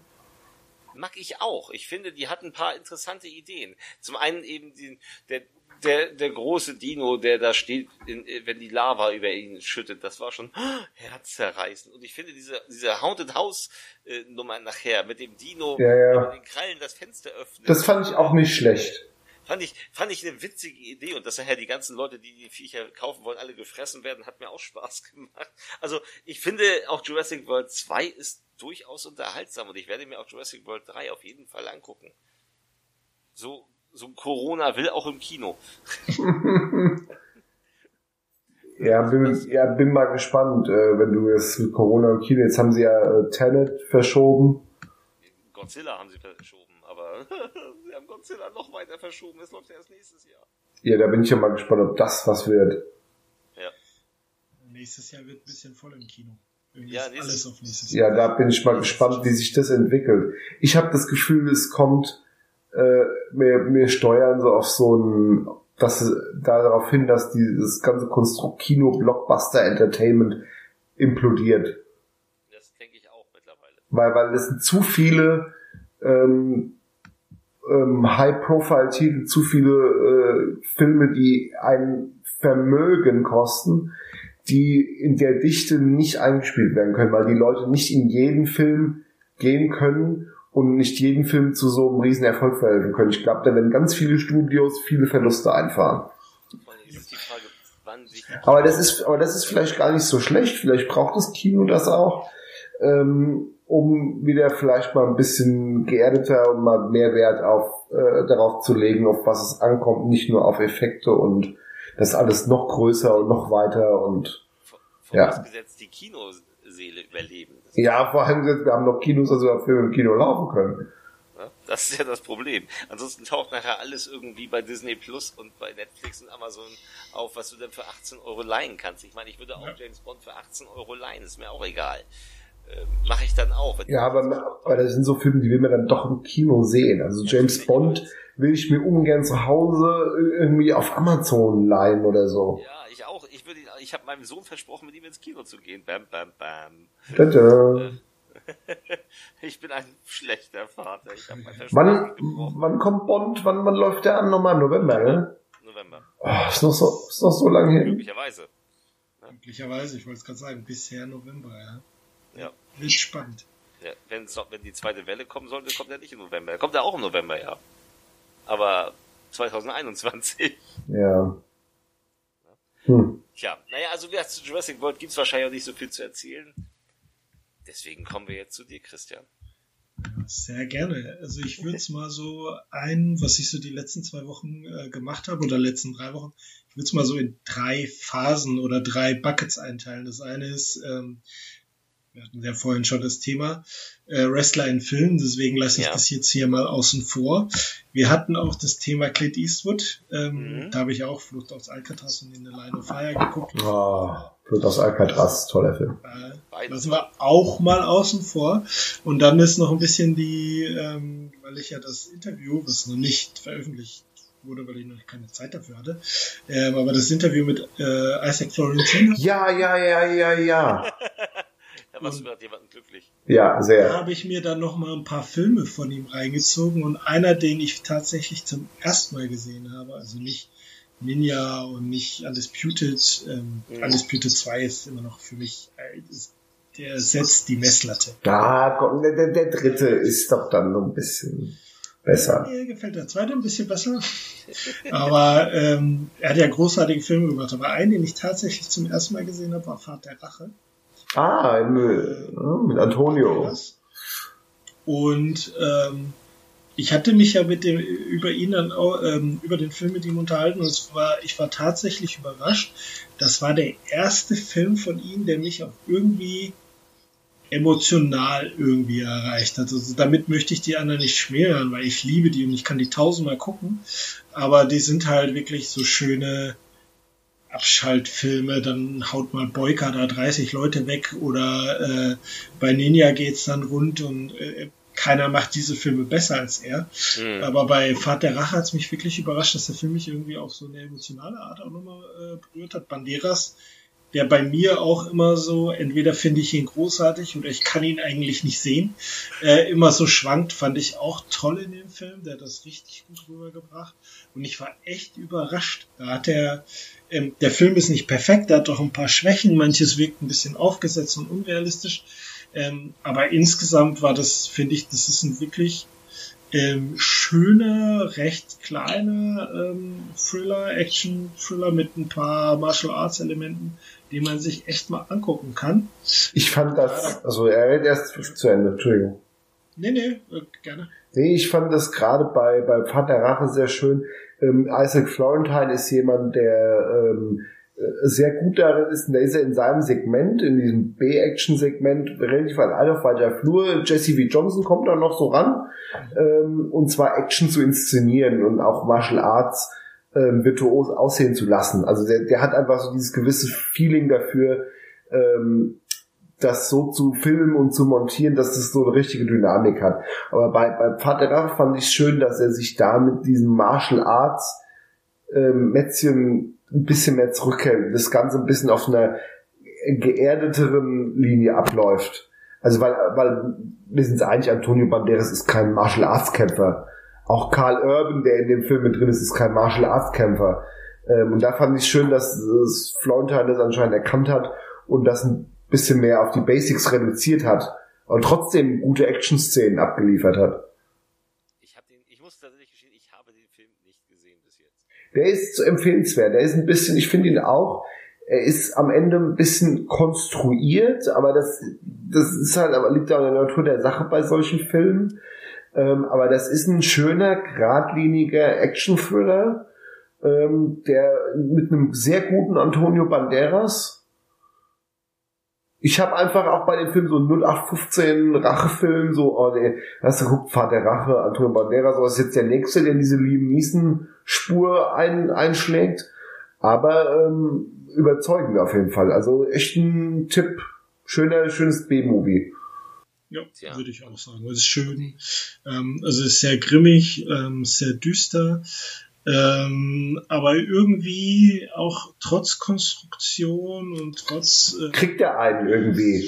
ja, packt er einen und, und nimmt einen so mit, ähm, dass man irgendwie mitfiebert und ähm, das ist den wirklich, äh, wirklich gelungen, da einen schönen kleinen äh, ähm, Film abzuliefern, der auch für, für Florentin so ein bisschen untypisch ist. Und das ist ja auch mal schön. Ja, und, und, und das ist aber auch für einer der wenigen B-Filme aus, aus dem Bereich, ähm, das kommt sehr, sehr, sehr selten vor, dass ich dann, wenn ich mir so angucke, bei Vater Rache war es so, dann da sitze und wirklich, wie geht's jetzt aus? Also wirklich so, ne, ähm, so was passiert jetzt noch? Also so die, dass da noch eine Spannung mit drin ist. Und das kommt bei solchen Filmen fast nie vor, weil, weil du weißt immer, wie es ausgeht.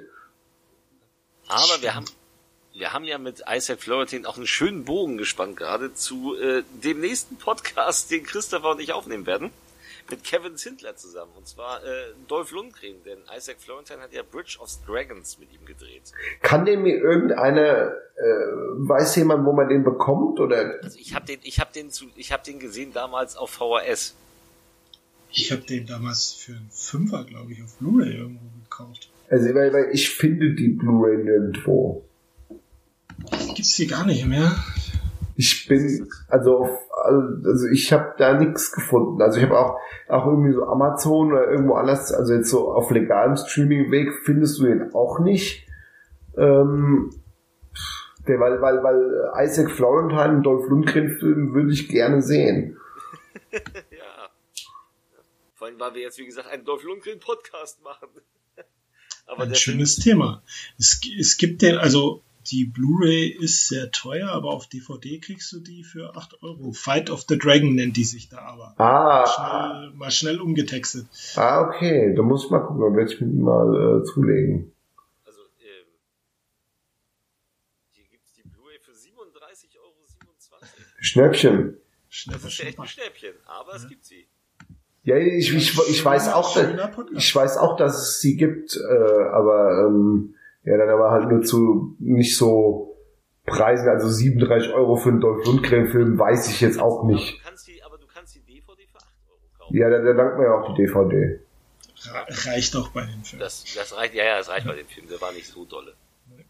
Aber schön, Dolph Lundgren, da kann man auch locker äh, ähm, drei Stunden mit verbringen. Ja, wir, wir, wir, wir, haben uns ja ausgesucht, dass jeder äh, seine drei Lieblings-Lundgren-Filme Nein, wir hatten drei Top-Filme und einen Flop-Film. Oh Gott. oh Gott. Ich Aber wird da auch schon schwierig, ja?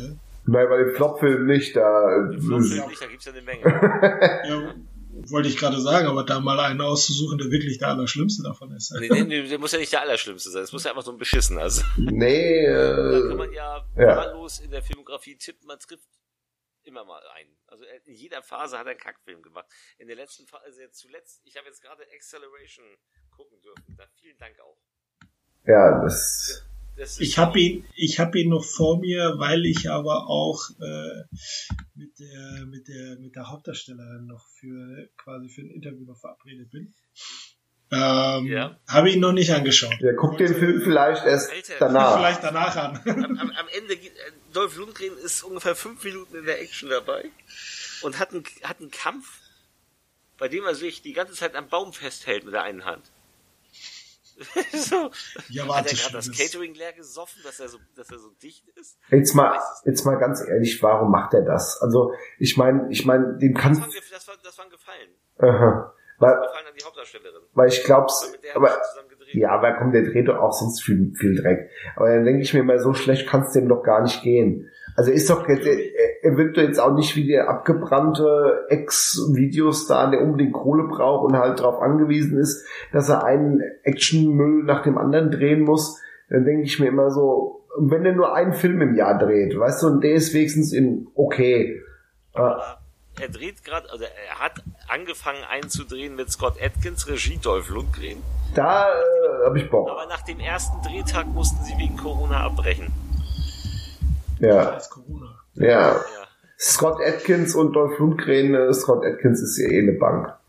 Ja, ich sag dann aber nur Leg Legend Legend Legendary Dragon hieß der, dann. Ja, der war furchtbar. Kann man den ganz schnell wieder ausmachen. Ja, der, der das war jetzt auch kein Meilenstein, aber der war. guter Dinge. Aber ja. er hatte ja Mitte, Mitte, also 2005 oder so, hatte er eine recht interessante Phase, wo er auch angefangen hat, viel Regie zu filmen. Richtig. Echt gute Filme dabei sind. Ja, Also richtig schöne B-Movies. Ja, also Mechanik ist großartig. ja, ist, äh, äh, gesprochen. ich mag auch Missionary Man sehr gerne.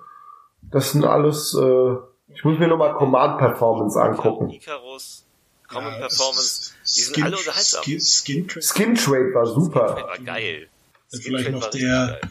einer der aktuellsten, aber er hat, er hat, also ich fand es immer interessant, wenn er quasi in schlechten Filmen sich dann aber Rollen ausgesucht hat oder Rollen bekommen hat, die halt weg von seinem ja, Klischee waren, wo er sich dann ausprobiert hat. Das kann ich ja verstehen, aber er hat tatsächlich auch ein paar andere Sachen gemacht, wo ich mich dann frage, ähm, aus seinem Gefallen und Kindergarten Cop einer 2. verlorene Wette oder so, warum hat er das gemacht? Ja, das stimmt. Aber wir wollen das Thema nicht jetzt vorweggreifen. Ja, wir sind schon tief Thema drin. im nächsten Podcast.